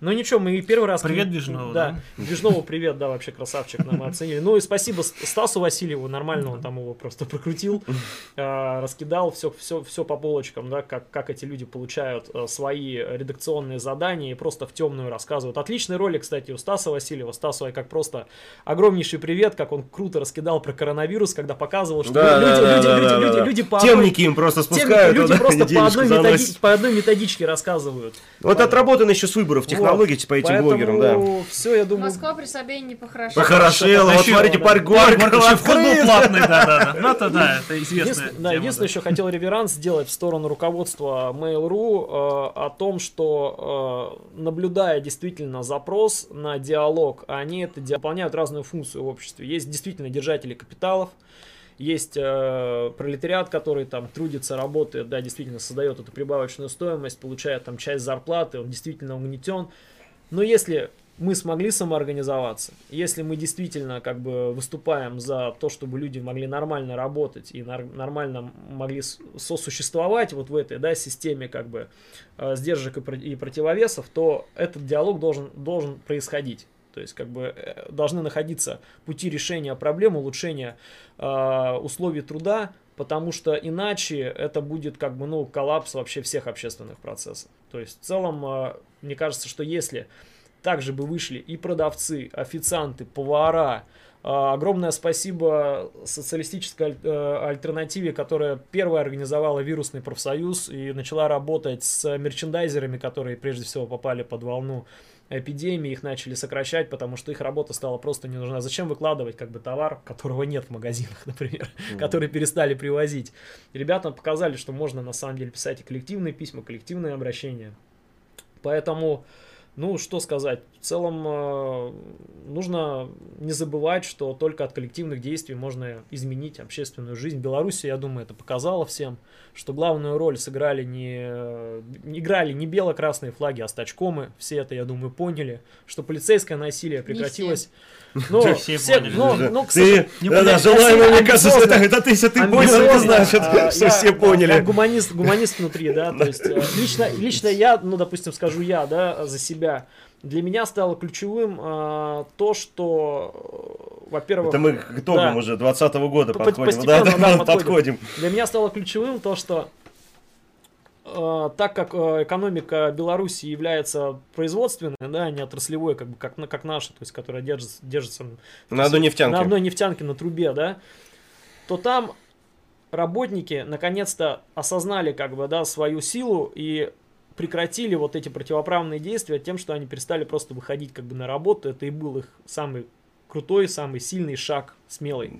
Вот. Да, ну, добавлю. Ну, да. Ну, там еще в чем прикол заключается? Там же что Сам Минск, а, многие предприятия находятся в самом Минске. А Минск это, а, по сути, основной город, там вся республика вокруг него Ну да, держится. кстати, да. То есть, если Хороший бы, если бы, и Лукашенко прекрасно понимал, что если бы все эти предприятия в Минске встали в один день, хотя бы один-два дня, все, все, то да. есть эта инфраструктура у тебя вся встает, вся, вся, вся отгрузка у тебя встает, то есть все службы у тебя встают, и это действительно очень серьезный фактор влияния вообще на политический процесс был тогда. Но в силу того, что в протесте преобладали либералы, которому вообще рабочий вопрос, ну, как так себе, в общем, третьестепенный. Они даже не смогли эту фишку до конца прокупить, хотя многие из них предлагали это делать, но в силу того, что они, видимо, не умеют общаться с рабочим классом, как показала практика, даже Лукашенко с ним лучше общается, чем либеральные вожди, то поэтому они эту штуку всю просто, ну, провафлили, по сути. То есть у них не получилось не организовать рабочих нормально, причем было два захода. Это вот первый раз, когда было насилие, тогда рабочие сами самоорганизовались по сути и остановили поли- полицейское насилие. И второе, это уже вот этот э, жалкий Пшик Тихановский, когда она призвала к всеобщей забастовке. Просто вся проблема в том, что неумение работать с рабочим классом приводит к тому, что если вы сказали про всеобщую забастовку, и она, грубо говоря, не получилась, причем мягко скажем, не получилась, то те люди, которых вы хотите будете в третий раз призвать, уже за вами не пойдут. И вообще уже к идее забастовки, всеобщей тем более, будут относиться прохладно. То есть в этом смысле э, либеральная оппозиция еще больше удар сделала по рабочему движению и по фактору перемен. Возможно, они даже этого не понимают своими действиями. И это, кстати, вопрос, почему, э, ну, к чему приводят политические изменения без левого движения. Вот пример Беларуси, отличный того пример, где есть две правые силы, э, Лукашенко и либеральная оппозиция, которые просто мочат друг друга. И получается, что рабочие не при тех не являются субъектом, и все на них, извините, положение с прибором клали, не при этих. И в этом смысле левое движение должно как-то организовываться. Мы поэтому ролик-то про это и сняли, где я попытался сказать, что отсиживаться и говорить про жабу и гадюку, ну это такое себе. Можно, это с моральной точки зрения это отлично. Во-первых, это удобно, ты сидишь Нет, так- комфортно. Так, нельзя проиграть. по Это да, позиции. это ты никогда Это не очень проиграешь. удобная позиция. А, вот, ну, в этой битве не проиграешь, действительно, а в войне проиграешь точно. Да. Ты сидишь, щек попиваешь, ну вот эти козлы, пидора, извините. Я даже сказал, И это- вот эти плохие, а я такой Для весь... Твича я хочу добавить, что суперпозиция. мы, Да, э, суперпозиция. Это считаем, суперпозиция. что все сексуальные меньшинства... Это, да, не имеет отношения Все никакого. да. важны и все Да, да, равны, да. И И все в этом смысле, и в этом смысле, конечно же, очень обидно на это все смотреть. Мы, и, но в, в любом случае Беларусь нам показывает что? Нам, для нас-то важно что? Что если левое движение с 21 года, я думаю, не начнет как-то меняться, не начнет работать с рабочим классом, понимать этот рабочий класс, искать с ним общий язык, вступать в коммуникацию, расширять сети работы со своей социальной базой, мы получим то, что было в Беларуси получим. Вот именно так выглядят социальные и политические изменения без левого движения. Хотите, чтобы было так? Ну, тогда что-то надо заранее начинать что-то предпринимать и делать. И мы призываем всех думать сейчас об этом. Потому что события 2020 года и ускорение политических процессов России, связанные с изменением Конституции, с принятием, о чем мы говорили, да, э, планировали говорить, с принятием новых законов репрессивных, которые просто пачками принимаются. Так в 2012 году бешеный принтер не принимал законы. Это связано с тем, что начинается так называемый транзит, который политологи уже э, обшершали все языки этим словом. Но мало кто понимает, что это. Есть несколько вариантов, что это может быть. Я не буду впадать в конспирологические версии по поводу э, болезни э, на господина Путина и так далее, на котором многие кто спекулирует. Но есть определенная, э, определенная закономерность, которую подметил Борис Горлицкий. Он говорил так, что, знаете, вот я не знаю, как это объяснить, но почему-то авторитарные режимы и их лидеры, их лидеры начинают чахнуть вместе с режимами. Есть такая закономерность. Чем хуже политический режиму, тем хуже их лидеру, который ну, с него кормится, грубо говоря. И физиологическое здоровье лидера очень сильно зависит от здоровья э, политического, политической власти, которой он руководит, и вообще органов власти.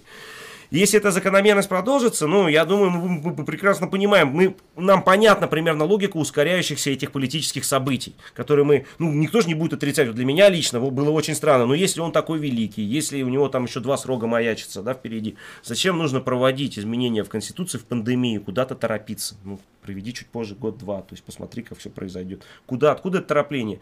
Не будем разводить конспирологию, но что-то подсказывает, что события явно ускоряются, и они куда-то торопятся. И либо они что-то знают, что не знаем мы, но мы должны судить по поступкам. А поступки у них явно, ну, дела последние, они говорят о том, что они готовятся к каким-то изменениям.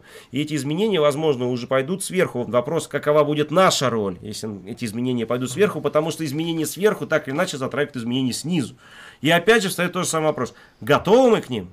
В 2021 году, если они произойдут. Вот сейчас начнут. Потому что в Беларуси тоже готовились, но думали, да не, ну какие протесты? Ну ладно, там, ну пошумят, выйдут 10-20 там, ну, там, ну, тысяч и все. Максимум да. площадь да. будет Потому что вторая. одна, раз вышли, второй день, ну все, на третий день все затухнет. Ну, никто же не оказался не готов. Самое главное, что власть оказалась не готова. И самое главное, оппозиция оказалась тоже не готова, что вышло столько Да. людей. Да. И все оказались в такой системе, как суперпозиция. Да, готов, не готов. И что делать, никто не знает, что ни тех, ни других нет стратегии. Может быть, начнем думать, потому что, ну, хотим мы или не хотим, политика штука такая, она все равно нас затянет в этот процесс. Все равно мы не убежим от этого, все равно отключат свет, все равно придут к вам, все равно вам налоги платить за квартиру рассчитываться, в любом случае за газ, за свет. То есть никуда вы от этого не денетесь. То есть, ну, давайте выстраивать стратегию, тактику, давайте выстраивать субъект, который будет сопричастен к рабочему классу. Давайте будем делать это в 2021 году, потому что события 2020 года говорят о том, что времени у нас осталось очень мало. Ну, Ну вот да. извините, я за такое... как- Нет, тут действительно никто, никто же не был готов. В Хабаровске Да. никто не был готов. Абсолютно никто не готов. Да. А вспомните 11-12 год, тогда же тоже не Никто думали, не был никто думал, готов. что эти митинги такие Никогда будут. не было, и вот опять, Вот да? они раз начались, Ну. как бы, да, Ну и такое, в да. Штатах левое движение Да, раз не готово. Тоже не никто готов. думал, да. Но давайте теперь э, действительно вспомним, что в новом году нас ждет, да? Да, Потому да, что, так. э, конечно, вот усиление репрессивных мер и новый закон о полиции, который под шумок тоже пропихнули, все очень тихо, мирно прошло, потому что, естественно, сейчас и митингов нет, и ничего нет. И э, все сейчас больше забочены трусами Навального, и вот закон полиции очень быстренько все хорошо. Э, Не показывать удостоверение, не представляться, да, то есть раньше, если часто оперировали тем, что а вы представьте, мы вас снимем, а вот как вас зовут сейчас, все, можно сначала пресечь правонарушение. Можно будет скрыть любой автомобиль, ну, это замечательно, да. Э, В отношении оцепления любой дом можно Да. оцепить, провести обыск без ордера и тем самым показать, э, что, э, в общем-то, кого нужно, того мы и обыскали, да. Э, Ну, огнестрельное оружие применение теперь еще проще, еще, еще удобнее.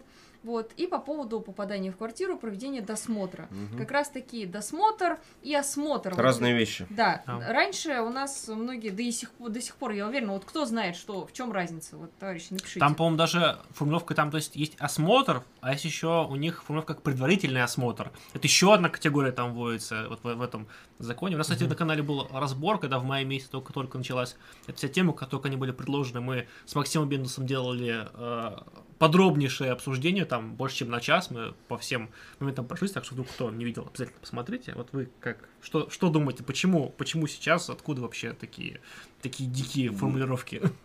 Имеется в виду именно ужесточение именно Да, закона да, да, полиции, да. да? Ну, во-первых, э, нужно понимать, что э, в целом, я опять же повторю, наверное, свой тезис, да, Мгм. то есть но- новая, новая нормальность не закончится. То есть она уже началась, и она будет продолжаться. Так как раньше никогда не будет. Э, Если у нас э, люди думают, что там фашизм это там, там Бенит, мы- Бени- Бенито Муссолини, Или это там- марширующие дивизии. Марширующие да, дивизии, нет. это формат 18, там Не. а, Максим Марцинкевич Не, а, не. и и это, я не знаю, еще там какие-нибудь э, футбольные фанаты. Нет, друзья, э, принцип фашизма крайне прост. Все внутри государства, ничего вне государства. Мы сейчас живем э, в той реальности, когда все внутри государства будет от экономики до политики, от культуры э, и в том числе до э, общественной сферы. И есть э, ветвь власти, да, которая должна будет делать грязную работу, у которой, у которой будет э, карт-бланш на все решения. Я опять же приведу пример очень грустный, как бы Белоруссии, то, что мы там сейчас видим.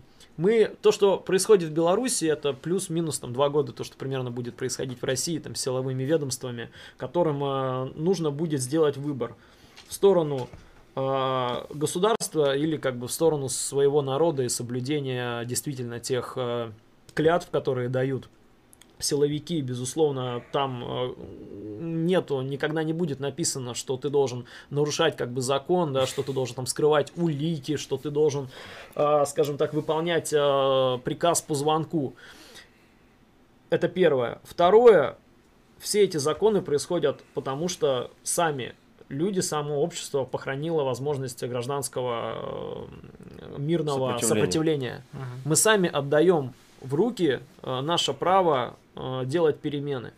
Когда вставал вопрос о том, э, выходить там 9 июля, бояться задержаний, когда вставал вопрос выходить 30 октября, когда у нас вставал вопрос ездить по всей Москве, делать вживую опросы курьеров, ездить по отправным точкам, реально встречаться с людьми и реально выводить точь в точь 100 человек, сколько сказала, стопроцентная явка из тех, кто подтвердил. У нас никогда не вставало вопрос, там, там задержат нас или что-то с нами произойдет. Здесь э, заключается в том, готово ли общество взять на себя ответственность за будущее своих детей, за будущее своих семей, за свое будущее. Если мы в руки э, к себе это право возвращать не будем, то мы будем терять все завоевания, которые получили за счет Великой социалистической революции, за счет, э, профсоюз, за счет 150-летней классовой борьбы, мы все станем самозанятыми, у нас все дети будут находиться на дистанционном обучении. Лично от меня большая благодарность родителям России, чату родителей, которые объединились, которые за месяц отбили там больше половины субъектов. Также в том числе в этом большую роль сыграл и канал Сталинград. Там у меня есть тоже знакомые, товарищи, друзья по борьбе, как бы соратники, которые не побоялись также и организовывать и одиночные пикеты, и вовлекать людей в политику. Если 21 год не станет, э, если э, общество э, не решит, что политика это дело большинств, если вы, кто смотрит наш, наши ролики, кто смотрит наши выступления, сами не сделаете эти большинства, они не появятся. Большинство это когда ты приходишь, вносишь свой вклад, и а твоя организация развивается. А, участие в политике, политике это не когда ты выбираешь между союзом марксистом, левым блоком, социалистической альтернативой и марксистской тенденцией или российским э, э, социалистическим движением. Это когда ты выбираешь, что ты придешь в эту организацию и внесешь свой вклад. Вот это, э, вот это политика, вот это действие. Поэтому то, что мы сейчас видим, ну это задел под будущие репрессии, вот и все. Больше, наверное, не, ну, я не вижу смысла как-то это еще комментировать. Посмотрите то, что произошло во Франции, закон о национальной безопасности, когда хотели штрафовать, вернее, не то, что штрафовать, не то, что штрафовать, давать сроки реальные, да? Сколько людей вышло протестовать? Да. Макрон просто, ну ему орден за продвижение революции, он сделал так, что в Нанте... Орден Октябрьской Да, революции. орден Октябрьской революции я лично ему присваиваю, ему от души ему леплю. Он сделал так, что в Нанте люди вышли, там, в маленьких провинциях французских, ну, ну просто отлично, да, то есть, и люди вышли сказали, нет, мы будем снимать э, полицейский беспредел, наши журналисты будут показывать, как полиция избивает людей, и это наше право, это наше, это наше право на свободу. США, пожалуйста, посмотрите, Да, да. Кто-то ожидал, что э, вот это угнетение расовое как бы вот так вот стрельнет, да, что буквально еще в 70-м году чернокожему было запрещено находиться в бассейне в одном с белым человеком, Да. американским. Чернокожему было запрещено ехать в одном автобусе, он Автобус, должен да. был ехать в конце. А потом у нас памятники начали сносить, да, колонистам. В общем, бурление социальных масс, движения, коло- ну, колонизаторам, колонистам, колонизаторам, Колонизатор. колонизаторам, да завтра. вот, колонизаторам. И, в общем, вся эта история с чем связана? Если народ выбирает путь э, субъектности, как это было в Белоруссии, как это было и в Киргизии, как мы это наблюдали а, в США, то сразу политика начинает играть другими красками. Ну, в Вот Киргизии всё. тут я немножко все-таки с тобой поспорю. Э, Наши товарищи там на месте тоже анализировали все это. Они говорили, по сравнению с прошлыми переворотами, сознание больше проснулось, но все еще очень, очень Мгм. все далеко от субъекта. Вот я можно про вот эти реформы, Мгм. про чем отличается. Вот, допустим, тоже закон о полиции, то, что вот они напринимали э, вот этим огромным пакетом. Ну, закон о полиции это точно говорит о том, что они просто подвели правовую основу под уже имеющуюся практику. То есть, если мы говорим закон о митингах, то же самое. То есть, э, они и так хватали вас за одиночные Да. пикетирования, которые Да. вы стояли цепи, хватают. Они вас и так делали досмотр незаконно, без всяких понятых, Да. выворачивали карман, они выворачивали. Сейчас будут выворачивать абсолютно по закону. Они, э, по идее, это и так за людей стреляли, это по сути, просто потом крыли. Ну, сейчас будут стрелять по закону и абсолютно. ордер на обыск задним Да, числом выписывали, выписывали а без, теперь без проблем. будут, да, теперь вообще, то есть они просто взяли и легализовали ту незаконную деятельность, которую вели. Просто раньше надо было вот какие-то процедуры, формальности соблюдать, что-то в судах доказывать, даже может не доказывать. Но все равно что-то напрягаться, бумаги волокит. А сейчас без проблем, бам. То есть весь то, что мы раньше называли беспределом, беспределом, то есть это закон. ужас, теперь закон. То есть вот в чем чудовищность вот этих процессов. Ну, собственно, вот и воля буржуазного. Да. буржуазного да, класса. конечно, воля правящего класса, Возведенная, возведенная закон, закон. право, да. Классика, классика просто. Классика, да. Ну что ж, давайте теперь э, поговорим тоже на тему, которую очень с самого начала все хотели услышать, потому. Тут, что тут донат нас- пришел как раз Ну, таки давай. Про фюрера? да. Аноним, э, 110 рублей. А что думаете про звонок Навального? Постанова ли это, да? Вот. Ну, я для начала хочу сказать, что, в принципе, вот, товарищи, напишите в комментариях, что вы думаете по этому поводу, верите вы или нет. Но самое главное, вот что меня во всем этом цепляет, это э, какой-то цирк и шоу, все прикованы просто вот к телевизору. Да. Раньше, знаете, вот там э, улицы пустые, когда 17 мгновений весны показывают, а сейчас э, ну, но- новая серия Навального, как он звонит убийцам, трубку взял. И в одном... Пранк года, слушайте. Да, в одном деле. видео соединяются и, там, я не знаю, лучшие элементы популярной передачи в этом году, что было дальше, да, где уже там все друг на друга. Вот. И ток-шоу, и все, что только можно. И триллер, и, главное, и мемы, и мемы там И. Мемов, он с мемов И- и- начинал. И пранки, Да. что, что дальше будет? То есть там, Да, то есть э, политтехнологии, они тоже никогда уже не Да. станут Я- прежними, потому что Мгм. человек, по сути, мы предположим, да, вот его действительно пытались убить, и он обо всем этом рассказывает в развлекательном формате, потому что только так до людей сейчас можно эту информацию донести. Можно, Маша, тебе про- вот как раз про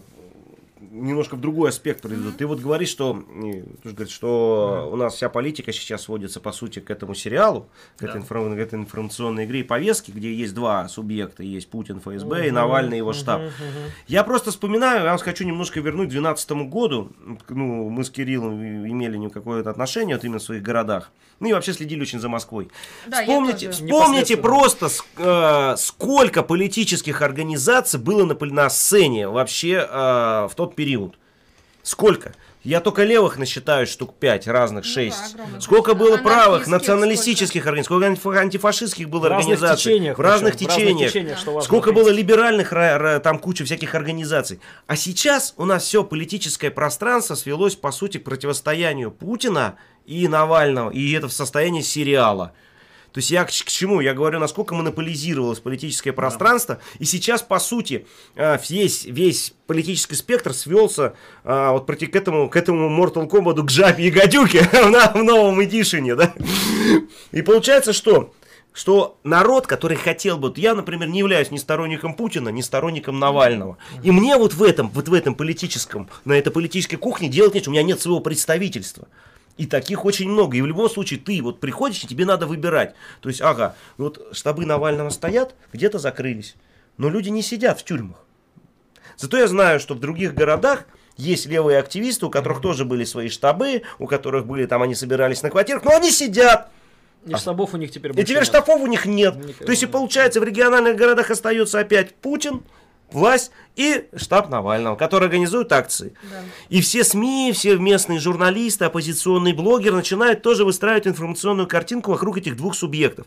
Но огромная масса людей просто не имеет своего представительства на, это, на этом празднике жизни. Я к чему? Что если политический конфликт в 2021 году, то есть в будущем, начнет идти между этими двумя субъектами, мы опять получаем верхушечный передел собственности и власти, где наши интересы не будут представлены вообще никем. Ну, вы реально думаете, что Любовь Соболь будет там идти представлять интересы каких-то профсоюзов? Ну, честно, я вот, ну, ну, не очень могу себе это представить. Или, например, Владимир Милов, который говорит о том, что прогрессивная шкала налогообложения нам не нужна в России, что 13% нормально с пацанами двигаться. То есть, вы реально думаете, что эти люди представляют население России и реальный политический спектр, политические ожидания нашего общества? Вот главное, что я вижу противоречие и проблема, на мой взгляд. Вот важный момент ты отметила, что эту повестку нам навязывают, и обратите внимание, что Да, даже- я просто продолжу твою мысль, да, да. что нас левых пытаются все время загнать в эту вилку. Ты должен выбирать. Либо или, Путин, либо Навальный, да, да. Или ты веришь в то, что Навальному намазали трусы новичком, да? Или ты за Путина и готов, э, вот, э, не знаю, кричать «Крым наш» до потери И пульса. Владимира Соловьева слушать постоянно. Лучший журналист, между прочим, вы забываете. Да, к слову о итогах года.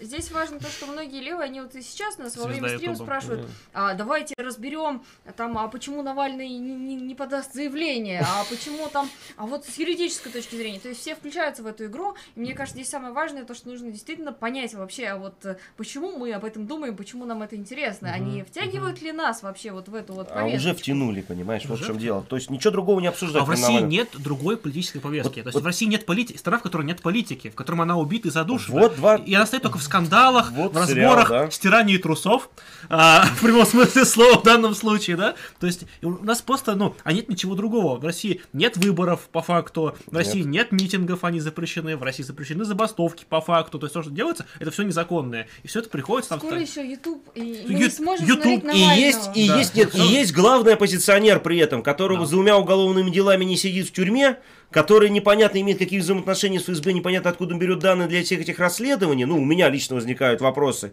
Многие его спикеры такие, которые занимаются информационной... там может быть и ну, кто угодно. не- не- неважно. не фа- Многие спикеры, которые занимаются его информационной поддержкой, просто когда такие деликатные вопросы поднимают, они как-то очень странно на это все отвечают. Ну, честно, ну, неубедительно.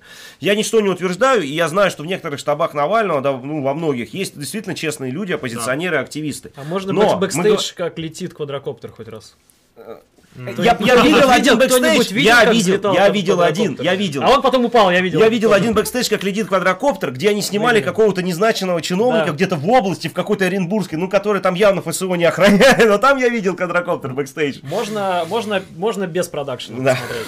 Не, я Исходни- видел. исходничек глянуть хоть один раз. Канал есть, Вот. как он у них называется, штаб, по-моему, у них. Да, там Низовцев его и там журналист. ребятушки приехали э, в замечательную Ивановскую область, приехали в город Плес, э, где находится дача Дмитрия Анатольевича Медведева. И хотели подарить ему утку, утку по-моему, хотели ему Ну. подарить, резиновую. Вот, и они, то есть, пытались... э, э, по-моему, они сначала пытались зайти к нему, но со стороны с земли, как бы их, их им, им не дали.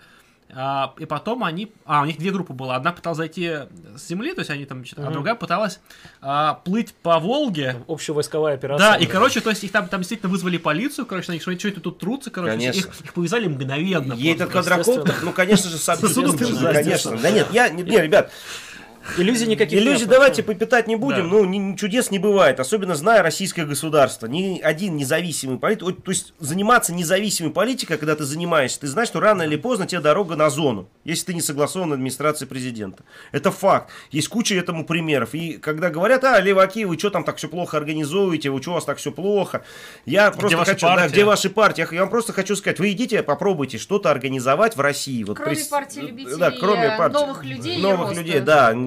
Просто новых И людей. я сразу говорю, что Для роста у вас начнутся людей. большие Да. проблемы. И неспроста Кирилл рассказывал про работу. Начнутся с работы, и Да. кончая потом дальше и дальше и дальше. И с кредитами, и с заходами всякими разными э, компетентными органами и так далее. Поэтому Да, Здесь- стоит, стоит рассказать даже, как нашего вот, активиста избили просто в, автоза- конечно. в автозаке просто четыре Конечно. человека наслед- сразу после переговоров. Да, конечно. Но и Ну, другого кто нашего, помнит, да? другого на- одного товарища в Томске пытали два раза. Ну, то есть, ну, Автомобильный. в автомобильной печью. печью. В УАЗе Патриот. То есть, ну, о чем мы говорим-то? То есть, поэтому, когда вы претензии левому движению предъявляете, все же учитывайте вот эти факторы, они действительно значимы. Вот Претензия, например, почему нету ни у кого позиции по Навальному? у нас есть. у А нас это, у а нас- это прям, да, то есть... Ну, мы только что ее Отличная, позиция, что отличная должна быть политическая позиция организации, это уже заявление это, нет, это да. и есть следствие вот, э, вот этой логики, которая навязана, о которой ты, Мария, говорила. Это следствие именно вот этого. Да. Что другой повестки просто нет. Наша стране. позиция, что Навальному должна быть политическая оппозиция в нашем субъекте, в левом, вот и все. То есть, как бы строить, Конечно. строить нужно свой как бы субъект, но при этом, например, когда мы ходили там на протесты Навального, да, то есть ты, ты имеешь возможность выхода к активным людям, ты должен там привести свою агитацию прямую, да, то есть бояться политической конкуренции, ну это глупо.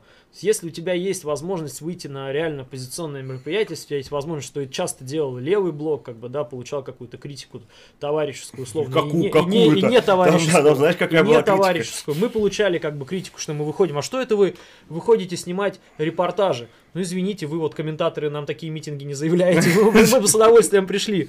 Вот, но дело-то не в этом, дело не в том, дело в том, как, когда ты приходишь туда, ты получаешь большой опыт, журналистский опыт, репорте, э, опыт, опыт репортажной съемки в реально очень сложных условиях, то есть когда были летние протесты, да, то есть я... Помнишь, мы прикипели, просто, когда да, казаки начали прямо рядом с нами Да. бить студентов. Я не ожидал такого вообще Да, увидеть. И есть, это вот э, прямо на, на прям метрах 7, ну, 7 от нас на было. Пушкинской площади, да, то есть там э, был как раз, он вам не Димон, по-моему, Да. не, нет, подожди. Он это- не- нам не царь. Он нам не царь, он, нам не царь, он нам не царь, да, было было, да, то есть вот это 5 вот, мая. вот это, вот этот весь как бы движ такой, мая, да, да. активный, он позволяет, во-первых, тебе набраться опыта политического и проводить свою повестку. Во-первых, ты смотришь, как организованы митинги у Навального, чтобы Внутри. учиться. Потому что я скажу, у Навального, в отличие от левого движения, очень здорово обкатана вся система работы штабов, организации Да. митингов, э, политических символов, шариков, вот этих всех вещей, то есть массовой мобилизации, работы телеграм-каналов.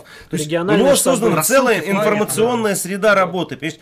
И я просто смотрел, как кто раздает шарики, кто раздает там флажки, как это все устроено, кто там у них координаторы.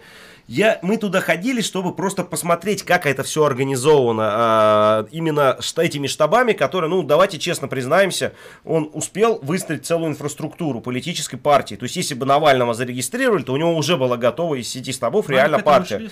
То есть, по факту это так и есть.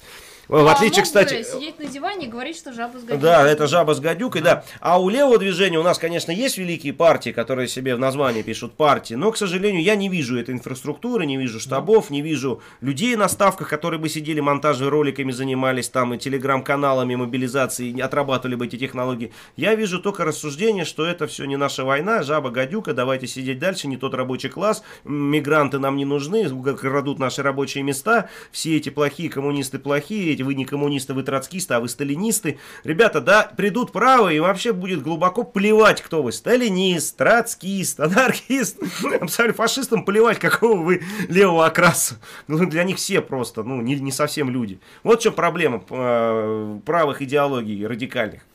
Вопрос от нашего товарища Дмитрия по поводу э, левого блока. Вот э, просит немножко рассказать о том, как э, организация устроена, э, то есть федерализм, э, демцентрализм. В двух э, словах. в двух А, словах, э, феде- Федерализм. Да, федерат, э, организация устроена по горизонтальному принципу. У нас нет э, руководящего органа какому-то в Москве, да, который бы там другим регионам пересылал бы деньги, там посылки, или там свои директивы, чтобы как регион. У нас достаточно все достаточно автономно. Каждая региональная организация, она сама вольна решать, что им в регионе делать. То есть, если есть какая-то федеральная компания, то да, понятно, все подстраиваются как-то. Но в основном они э, именно циркулируют всю свою деятельность, замыкают, конечно, на региональные проблемы, потому что, ну, я нигде живу, там и борется, по сути. Но э, это федерализм, это один из принципов. Э, решения принимаются также внутри разных организаций, то есть могут иметь, по сути, свои уставные документы, свои региональные. Демократическое да. единство, в принципе. Свои уставные документы. Как они у себя в регионе решат, как им удобнее решение принимать на уровне региона, так и будет. Но есть координационные какие-то органы, да, которые собираются и обсуждают текущую политику и Есть э, съезды, на координацию. которых есть съезд, формируется стратегия, стратегию. программа принимается. В общем, достаточно гибкая, мягкая, и самое главное, что э, есть определенный идейный плюрализм. То есть э, нет какого-то замыкания жестко на марксизм, хотя марксисты есть и достаточно много. Нет жесткого замыкания на анархизм, хотя какие-то отдельные люди есть.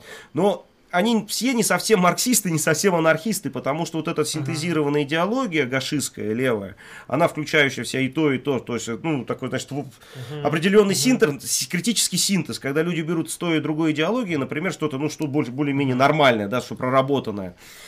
То есть, например, самоуправление, там что-то от анархизма берется, да. С другой стороны, дисциплинированность какая-то на собраниях берется от коммунистической традиции и ну, такие вещи. И в этом смысле получается некоторый сим- с- синтез идейный, и это уже не просто отдельно анархисты, отдельно марксисты, это уже ну, своеобразное такое автономное течение у левого блога идеологически. Хотя они могут сидеть рядом, одни и те же люди, там, с трудовой России, например, сидят, и там с, ана- с каким-то другой, просто анархист, нормально сидят, общаются, и есть понимание, нет каких-то, ах ты там нас, там Кронштадт, туда-сюда. Так- Такого нет. То есть и никто не заморачивается на исторические споры. Это никого там ну, особо не интересно. Это мы считаем, что это вот и кто хочет вот этим всем заниматься, вот это некрофилия, это, пожалуйста, вот на исторические каналы, там куда-то еще всякие, есть много всяких мест, на кухнях, где угодно. Но если есть э, политическая организация, которая ставит своей целью участие в актуальной политике, то э, надо э, обсуждать актуальные вопросы, в том числе идеологические. Мне в этом плане понравился термин, который ввели на этот счет. А, по аналогии с Social Justice Warriors или His- History Justice Warriors. Да, о, да. Вот да, мне да, очень да, э, да, термин, да, в да. целом а, нравится на эту тему. А, Маленькая история по поводу моего взаимодействия с левым блоком. Как-то в шестнадцатом году мы в Иваново искали вообще, а кто у нас вообще из леваков остался живы, живы вообще, чисто технически. То есть, кто там присутствует в количестве более одного человека. То есть, там РКСМ в виде одного человека, левый блок, многих нет, левый фронт в виде одного человека и так далее. Коммунисты России, нет, они, тогда они еще УКП были. Там сложная история. В общем, смотрим, есть там э, э, группа, по-моему, левый блок Иванова, что-то такое. Ну, чем я пишу, либо так, так и так, как дела, кто такие, что почем. Вот. Отвечает мне потом а, лично Кузьмин мне пишет в личку. А, говорит, что так и так, в На данный момент левого блока нет, но вы можете его возглавить. Вот.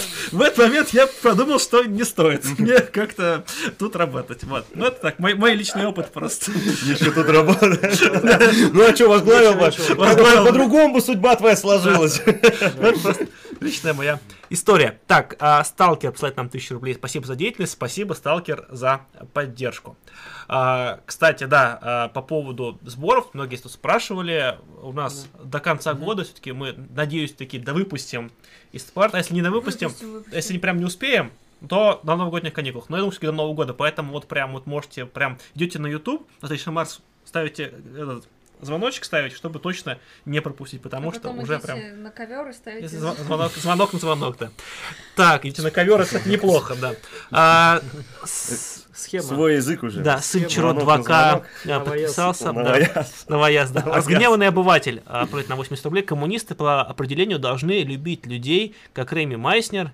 Видно, что у него сердце за народ болит, переживает, сочувствует. А я полностью разочаровался в наших дорогих россиянах. Что делать?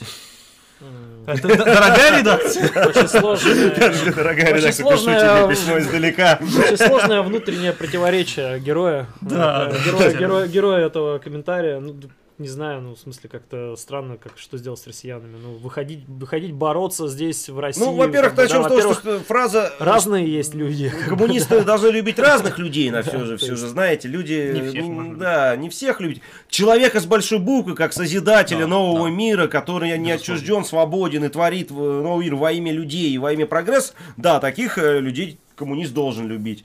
Рабочий класс должен любить, что он производит все материальные ценности этого мира. А вот других, ну, людей не обязательно любить, а некоторых даже можно, ну, и не очень любить. Поэтому надо уточнять в этом вопросе. И поэтому в этом-то, мне кажется, и противоречие. Потому что россияне тоже разные бывают. Каких россиян? Ну, что в них разочаровываться-то?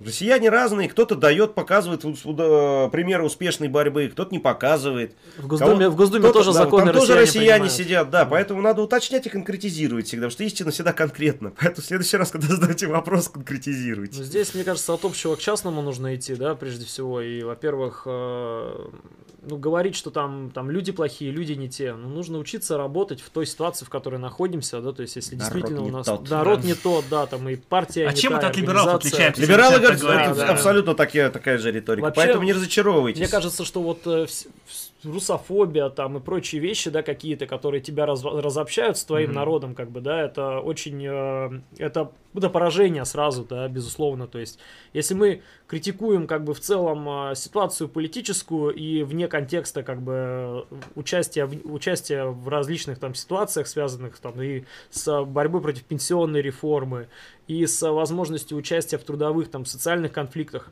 то может быть просто человек и сам не знает свой народ. Может быть в этом проблема основная Очень часто такое так и бывает. И видит свой народ через призму, э, может быть, каких-то ложных ценностей, ложных э, э, различных медиа, контента, которые там те же самые либералы, допустим, показывают.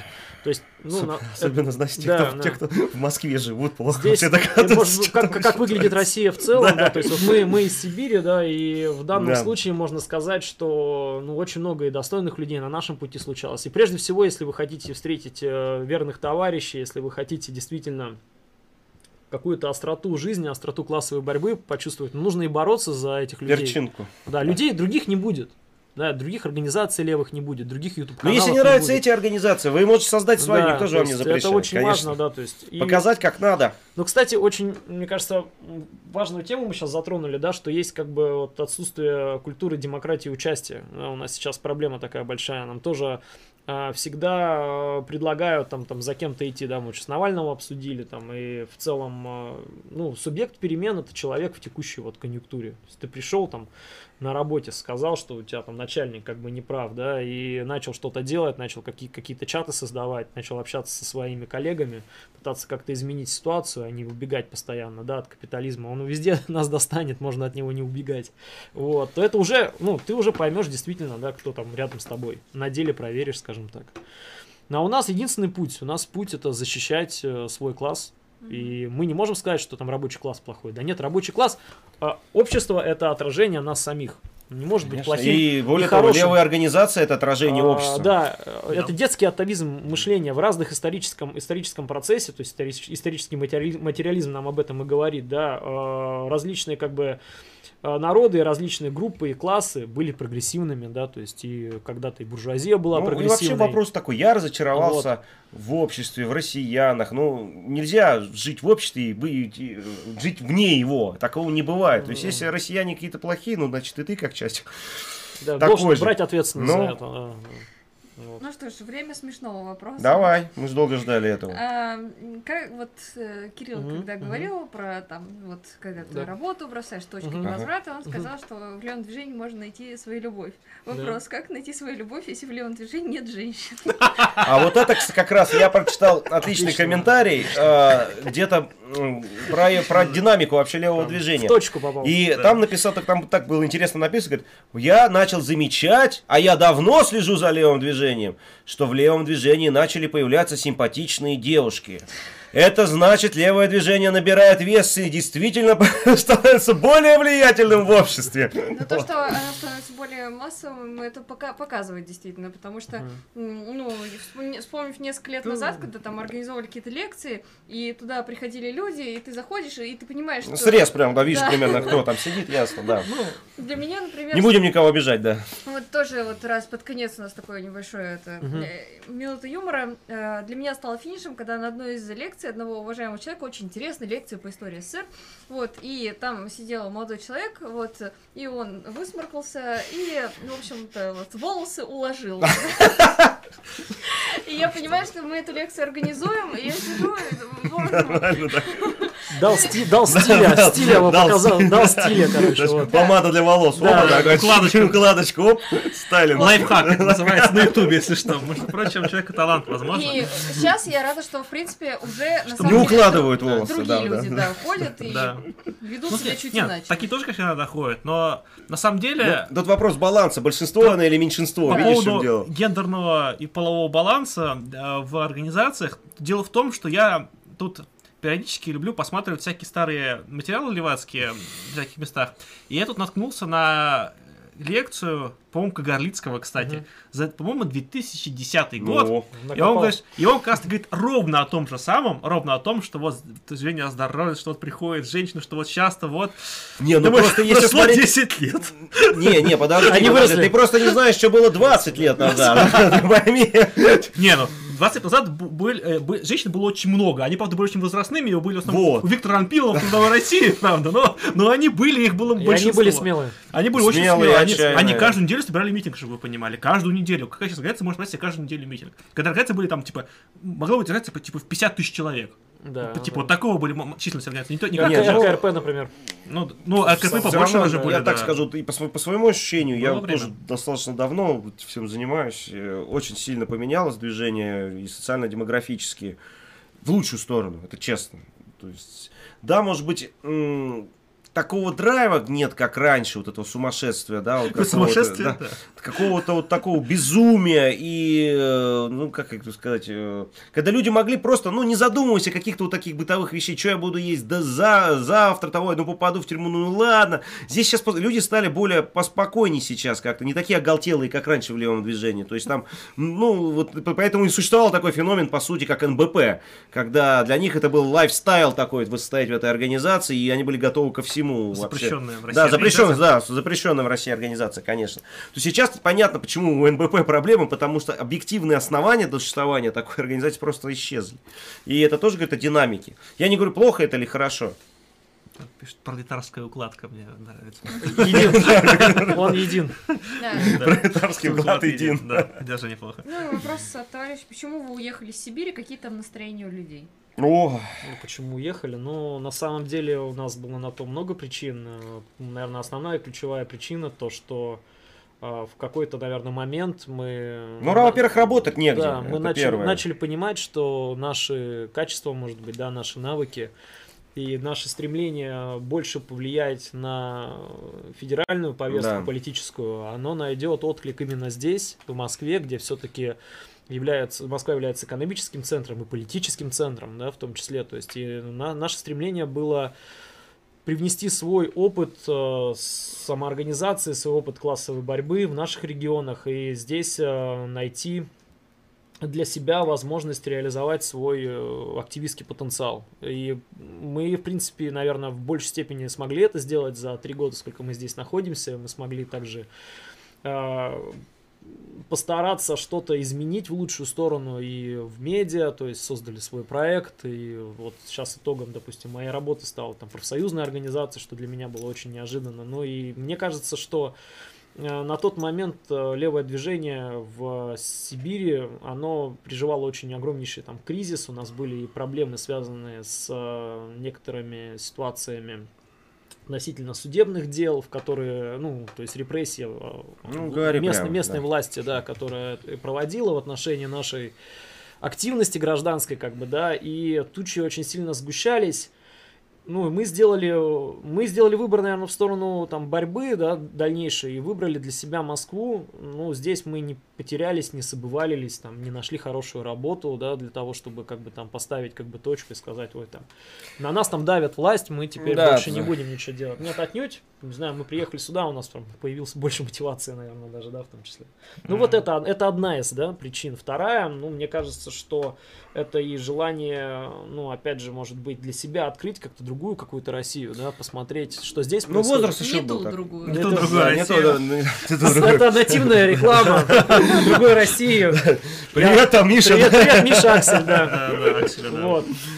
А, Ну, это мне так кажется, Данил, наверное, согласится. Плюс у нас, э, ну, мы действительно планировали там создать YouTube канал, да, у нас был, у нас был план, да, как там раньше у автономного действия Да был как- большой, ба- большой баннер, у нас есть У чёт- нас чёт- есть чёткий план, да. как бы там и Кропоткин был нарисован, это было, это был шик, мне кажется, да, там 2012 Автоном здесь не запрещено сейчас? Пока нет. да, Просто я, просто мы А, дошли к 2020 году до того, что ты начинаешь говорить какую-то организацию, думаешь, надо типа повторять, запрещено или нет, потому что же все позапрещали. Он как бы, он диалектичен, он не запрещен, но при этом, если репостишь его, то это потом в материал дела Да, ну, значит запрещен, все ясно. Запрещенка. Де юре, де факто, да, тут такое. Да, и ну и на самом деле просто мы еще попали в общий э, вектор, просто ну про Сибирь немного расскажу, что Сибирь это уникальный регион, по сути, ну вообще он этот край освоен очень мужественными людьми, которые не боялись ни климата, не боялись э, ни каких-то сложностей, не боялись воевать. Это были люди действительно, ну такие, просто я даже своих родственников вспоминаю, когда появлялись в закрытом городе Северске первые больницы, как моя бабушка на санках возила а, больных до больницы, то есть в каких условиях строился ядерный щит а, советский. Просто я помню все не по, по рассказам, и сейчас столь- столько лет я понимаю, насколько м, люди тут там закалены. Но и плюс там очень много, естественно, ресурсов. Конечно. И плюс раньше там было очень много предприятий, плюс научных центров. Новосибирск – это научный, э, научный, по сути, центр Сибирский, третий город России. Томск – это образовательный центр. Но при путинском периферийном капитализме все сибирские регионы со- со- стали сами полупериферии от Москвы. Да. То есть оттуда высасываются все ресурсы, оттуда высасываются люди, кадры, оттуда высасывается весь потенциал. А в обратку возвращаются что? Э, губернаторы самодурные, налоги, все поборы различные. И, грубо говоря, генерал-губернатор, который как бы напоминает уже колониальную администрацию, по сути.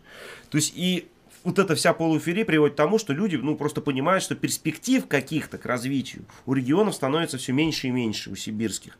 При этом, ну, просто разгравляется все. Вот потому что, ну, берешь Норильск, тот же самый, эти все крупные предприятия, которые Да. зарегистрированы, налог прибыли они все платят в Москве по Мгм. понятным причинам. То есть а, налог на добычу полезных ископаемых в регионах остаются там ничтожные вообще проценты, которых даже ну, не видно в бюджетах. Хотя можно было этим регионам оставлять больше, но нет, Москва же забирает все. И своих стимулов развития у регионов просто нет, потому что нет денег. И в этом смысле понятно, что люди принимают решения, просто валят оттуда, из Сибири, потому что ты живешь, северный коэффициент, он есть, но все равно тебе, учитывая твой нынешний уровень зарплат в Сибири, а ценники такие же, как в Москве, то понятно, что люди делают выбор в пользу Москвы. Я не говорю, что это для нас было главной мотивацией. Нет, я говорю про вообще в целом, про объективный тренд и процесс. И очень жалко вот это все наблюдать.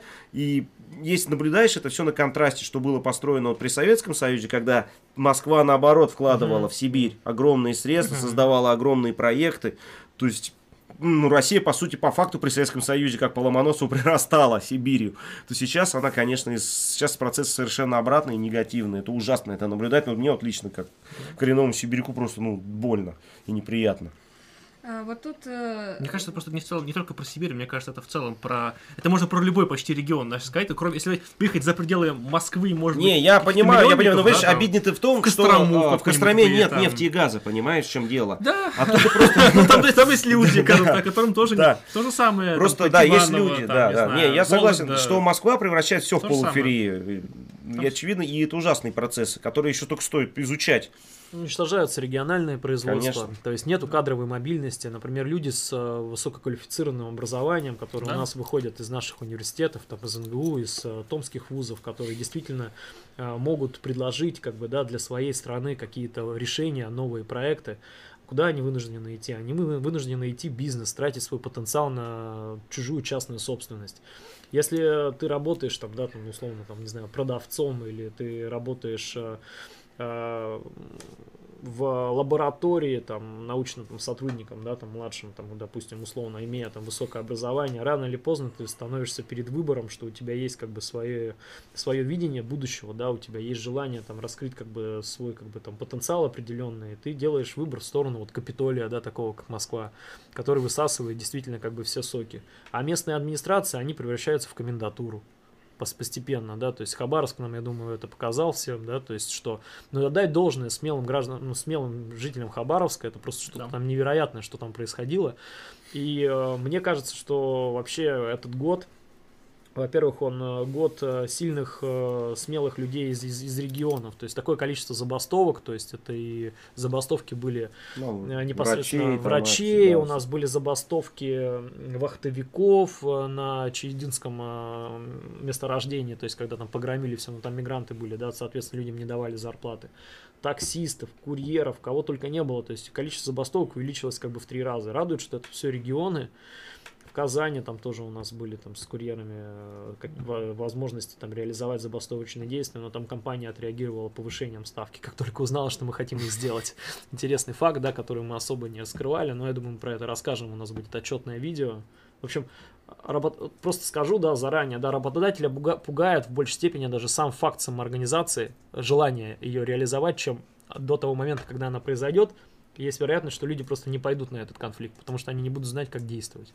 Поэтому важно здесь именно решительность. И, наверное, я поддержу Данила в том плане, что делать э, как бы политические организации, бороться за права там, трудящихся, заниматься э, какой-то оппозиционной деятельностью в регионе гораздо сложнее, чем в Москве. То есть это отсутствие полностью вообще выжженное поле, связанное с отсутствием э, независимой журналистики, правозащитных организаций. Когда тебе, юри... Ничего там нет, да. когда тебе юрист говорит, что он не будет защищать твоего друга, потому что там его пытало ФСБ. Ну вот представьте, да, то есть у вас там три юриста в городе, все, вы приехали, как бы, да, ваш единственный путь это что-то думать э, о том, э, как бы этого человека, допустим, оградить от проблем, там, от потери здоровья, от пыток и прочего. То есть это реалии региона, где, в принципе, даже если депутат КПРФ на, в местном самоуправлении, в местном парламенте критикует мэра, это событие. Ну, что-то невероятное, понимаете, то есть именно Бондаренко? вот, ну, ну, в том числе, да, Бондаренко это открытие такое, для, а, как я люблю говорить, Бондаренко это один из немногих депутатов, такой же, как, например, Павел Тарасов, Елена Янчук, которые оправдывают существование КПРФ, хотя бы чуть-чуть, как бы, да, когда ты видишь таких людей, ты понимаешь, ну да, действительно, может быть, в партии там есть и достойные, да, безусловно, они есть, и это доказывают своими действиями, да, так вот, наша история такова, что наш регион закалил, как бы там наш характер, наша вера в наши идеалы, вера, вера в наши взгляды. То есть с нами до сих пор наши друзья, которые уже и тюрьмы прошли, вернулись из тюрьмы, мы их поддерживали и не бросали, и до сих пор они с нами общаются. То есть это улица, это антифашизм, это анархизм, это куча неонацистов, которые пытались как бы постоянно сорвать как бы наши все мероприятия. То есть для нас, э, ну для нас это место, где мы обрели себя, свою личность, стали действительно теми, кто мы есть. Пошли дальше, и думаю, здесь мы тоже, в принципе, как-то смогли привнести в левое движение что-то новое, свое видение, да, и пытаемся дальше им продолжать. Нам уже не 30, Данилу больше 30, да, то есть мы уже не молодые, как бы, ребята, но начинали мы там также, там нам было 20 лет. Ничего, сейчас... Вот. 30 это еще Сейчас молодость. Госдума, Да. между прочим, продлила До 35 лет. до 35 молодые, лет, да. поэтому, знаете, молодость настигает некоторых Но снова. при этом, при этом хочется... Вторая молодость, так да. Подняли молодежь, да, и потом пенсионку подняли молодежный парней. Но хочется обратиться еще к региональным, да, активистам левым. Никогда как бы не отчаивайтесь, ищите своих товарищей, да, боритесь как бы за вот свои идеи, то создавайте организации, то есть всегда можете рассчитывать и на нашу поддержку, можете всегда нам написать, мы готовы будем помочь словом и делом, подсказать, Кстати, тут как... вопрос вот от Да. товарища э, по поводу, вот интересуется, если они хотят в своем городе, в данном случае в Ярославле, связаться с кем-то из профсоюза курьер или сорганизоваться. Вот, э, Да, что они конечно. могут Мгм. сделать? Прям вот можешь Куда? короткую инструкцию дать? Да, инструкция очень простая. У нас на нашем, нашей группе и в телеграм-канале э, есть анкета в Google документе. Мы постоянно обрабатываем наши анкеты. У нас там их уже э, ну, заполнено, не знаю, там несколько сотен. То есть с кем-то мы связываемся, уже непосредственно работаем. Кто-то иногда не отвечает на наши там сообщения. Такое бывает. Ну, там человек может передумать, что не хочет, допустим, рисковать рабочим местом. Через анкету это первый, да, вариант Google, Google документ. Второй вариант напрямую, гораздо быстрее. Можно написать либо мне, ВКонтакте. Дальше мы обязательно с вами продолжим разговор в Телеграме, потому что нужно продолжать разговор в Телеграме и не разговаривать ВКонтакте о том, что не должны узнать люди, эм, Которые не должны которые узнать. не должны об этом узнать. Вот. А, Далее вы Только можете написать, да, да, далее вы можете написать э, в Телеграм-бот на нашем Телеграм-канале, как будет происходить наше с вами взаимодействие. Мы с вами обязательно созвонимся, расскажем о нашей деятельности, делаем созвоны мы в Дискорде. Мы поможем с вами через наши, через наши региональные чаты найти вам э, непосредственно сторонников, которые есть в регионе. У нас так получается сейчас, что очень много людей разбросано по всей России. Там один активист, два, максимум три, там четыре это просто открытие, если в городе есть, да. То есть поэтому сейчас зона роста наша это выстраивание э, межрегиональных компаний э, по защите как бы прав и интересов. Мы будем это делать активно в следующем году и построение межрегиональной координации, как бы вот. Поэтому вот три варианта с нами Мгм. связаться, пожалуйста, пишите, мы готовы сотрудничать.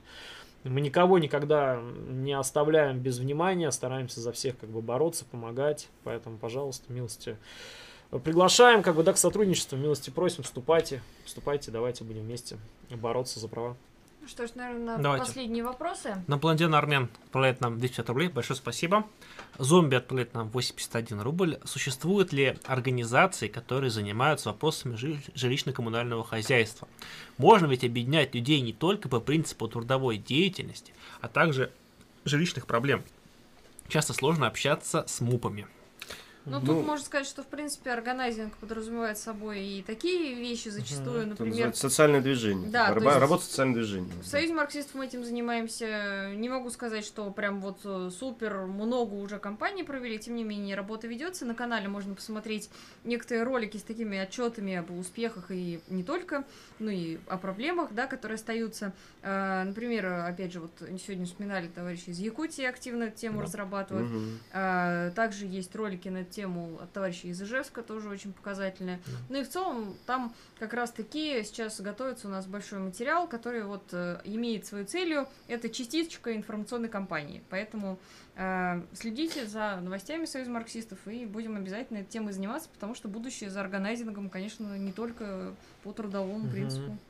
Тут долевое там строительство. Органайзинг да. это в целом культура, да, Да. культура самоорганизации Да, конечно. тоже, да, то есть это если вы почитаете, посмотрите, то есть это не только про профсоюзы. Да и по, по- по сути все организации левые занимаются. Я, кстати, вот тут для меня тоже, вот, э, может быть, сейчас вы меня поправите, я, вот, может, вы знаете. Вот я раньше помню, что вот это социальные движения, они были в левом, в левом вообще движухе очень развиты, не то, что сейчас. Что я помню, что вот ТКД сайт был, Мария Климан, а, где все протесты, ну, какой да, старенький уже сайт, давно помню просто, все протесты, где-то 50, там была карта всех протестов, зеркало отзеркаливало вообще по России, они этим занимались. И где-то ну, процентов 40 это были жилищники. 40 где-то. То есть вопросы связаны с коммунальным хозяйством. Вопрос... Сейчас, по-моему, не так. Ну, не ренова- такое соотношение. Реновация стала самым главным как бы жилищным движением в Москве, Мгм. да, которое показало, как бы, что действительно могут, можно мобилизовать Ну очень, да, ну, очень ну, много реновация людей. прошла, и опять Да, заглохло да, все. Я да, к тому, да. что с повестки жилищные вопросы ушли с повестки как-то. Или это, может, мое только наблюдение, мне кажется. Потому что реновация как прошла в смысле хайпа, но не в смысле сама по себе, она продолжается как, Ну да, как смысле- действие, да.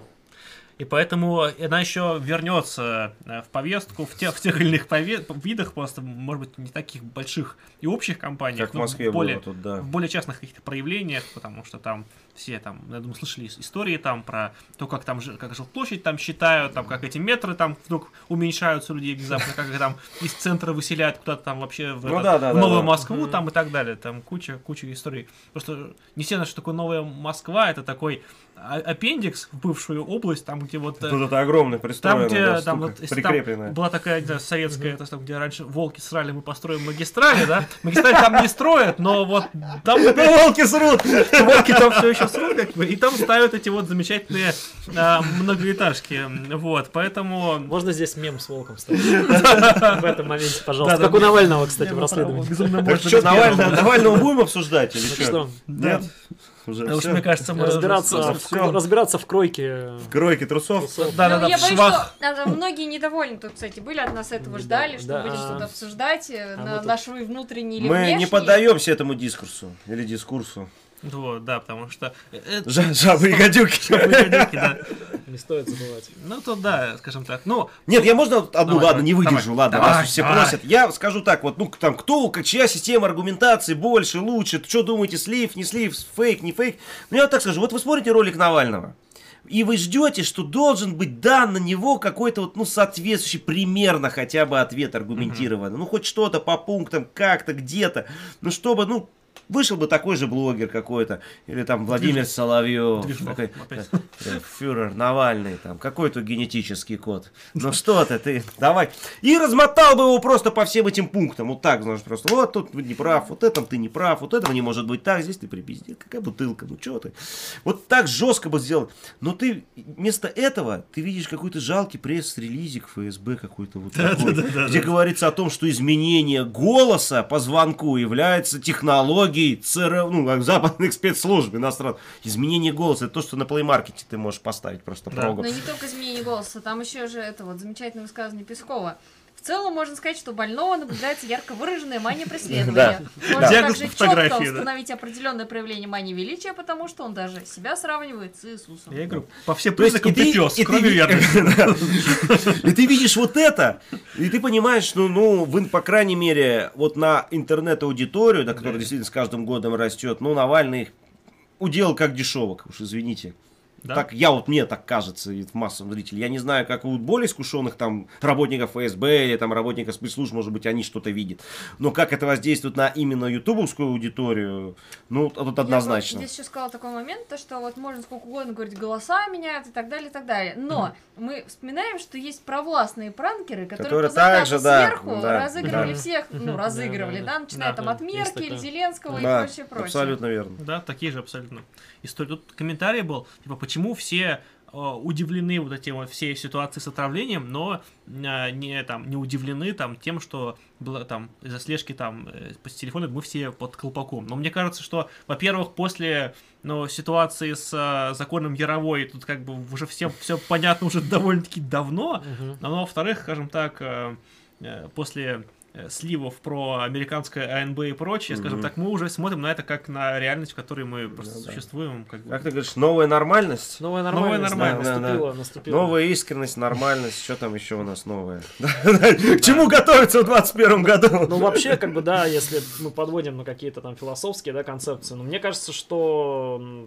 неомодерн, как бы, да, посмотрите, там, наступля... наступил, и у нас есть там профсоюзное движение зарождающееся, у нас есть и марксистские кружки. И ну, ренессанс общем, и марксизма ренессанс марксизма видим, да. сам, да, то есть, ну, и неомодерн, причем будет соревноваться с неоархаикой, что достаточно я- интересно наблюдать. Хочется процитировать Да, там. моего любимого блогера Егора Потапенко, как он сказал, что... А, а, наоборот, с что, постмодернизмом. что главная да. задача это бороться с постмодернизмом. да. Соблюдай постмодернизм. Да. Тоже. Не могу не Ну вспомнить. что ж, наверное, стоит уже заканчивать на, На такой этой- ноте, на да. этой ноте. Всем спасибо. что Спасибо сегодня большое. с нами были. Да, спасибо всем тем, кто задавал вопросы, тем, кто был, кто распространял, э, вообще, в целом тем, кто интересуется, да, обязательно подписывайтесь на, на Вестник Буря, на Вестник. Буря Originals, на Ну и на War. Игорь тоже и на Station Marks На всех- на всех подписывайся. Ссылки и на профсоюз курьер тоже все. В описании, да.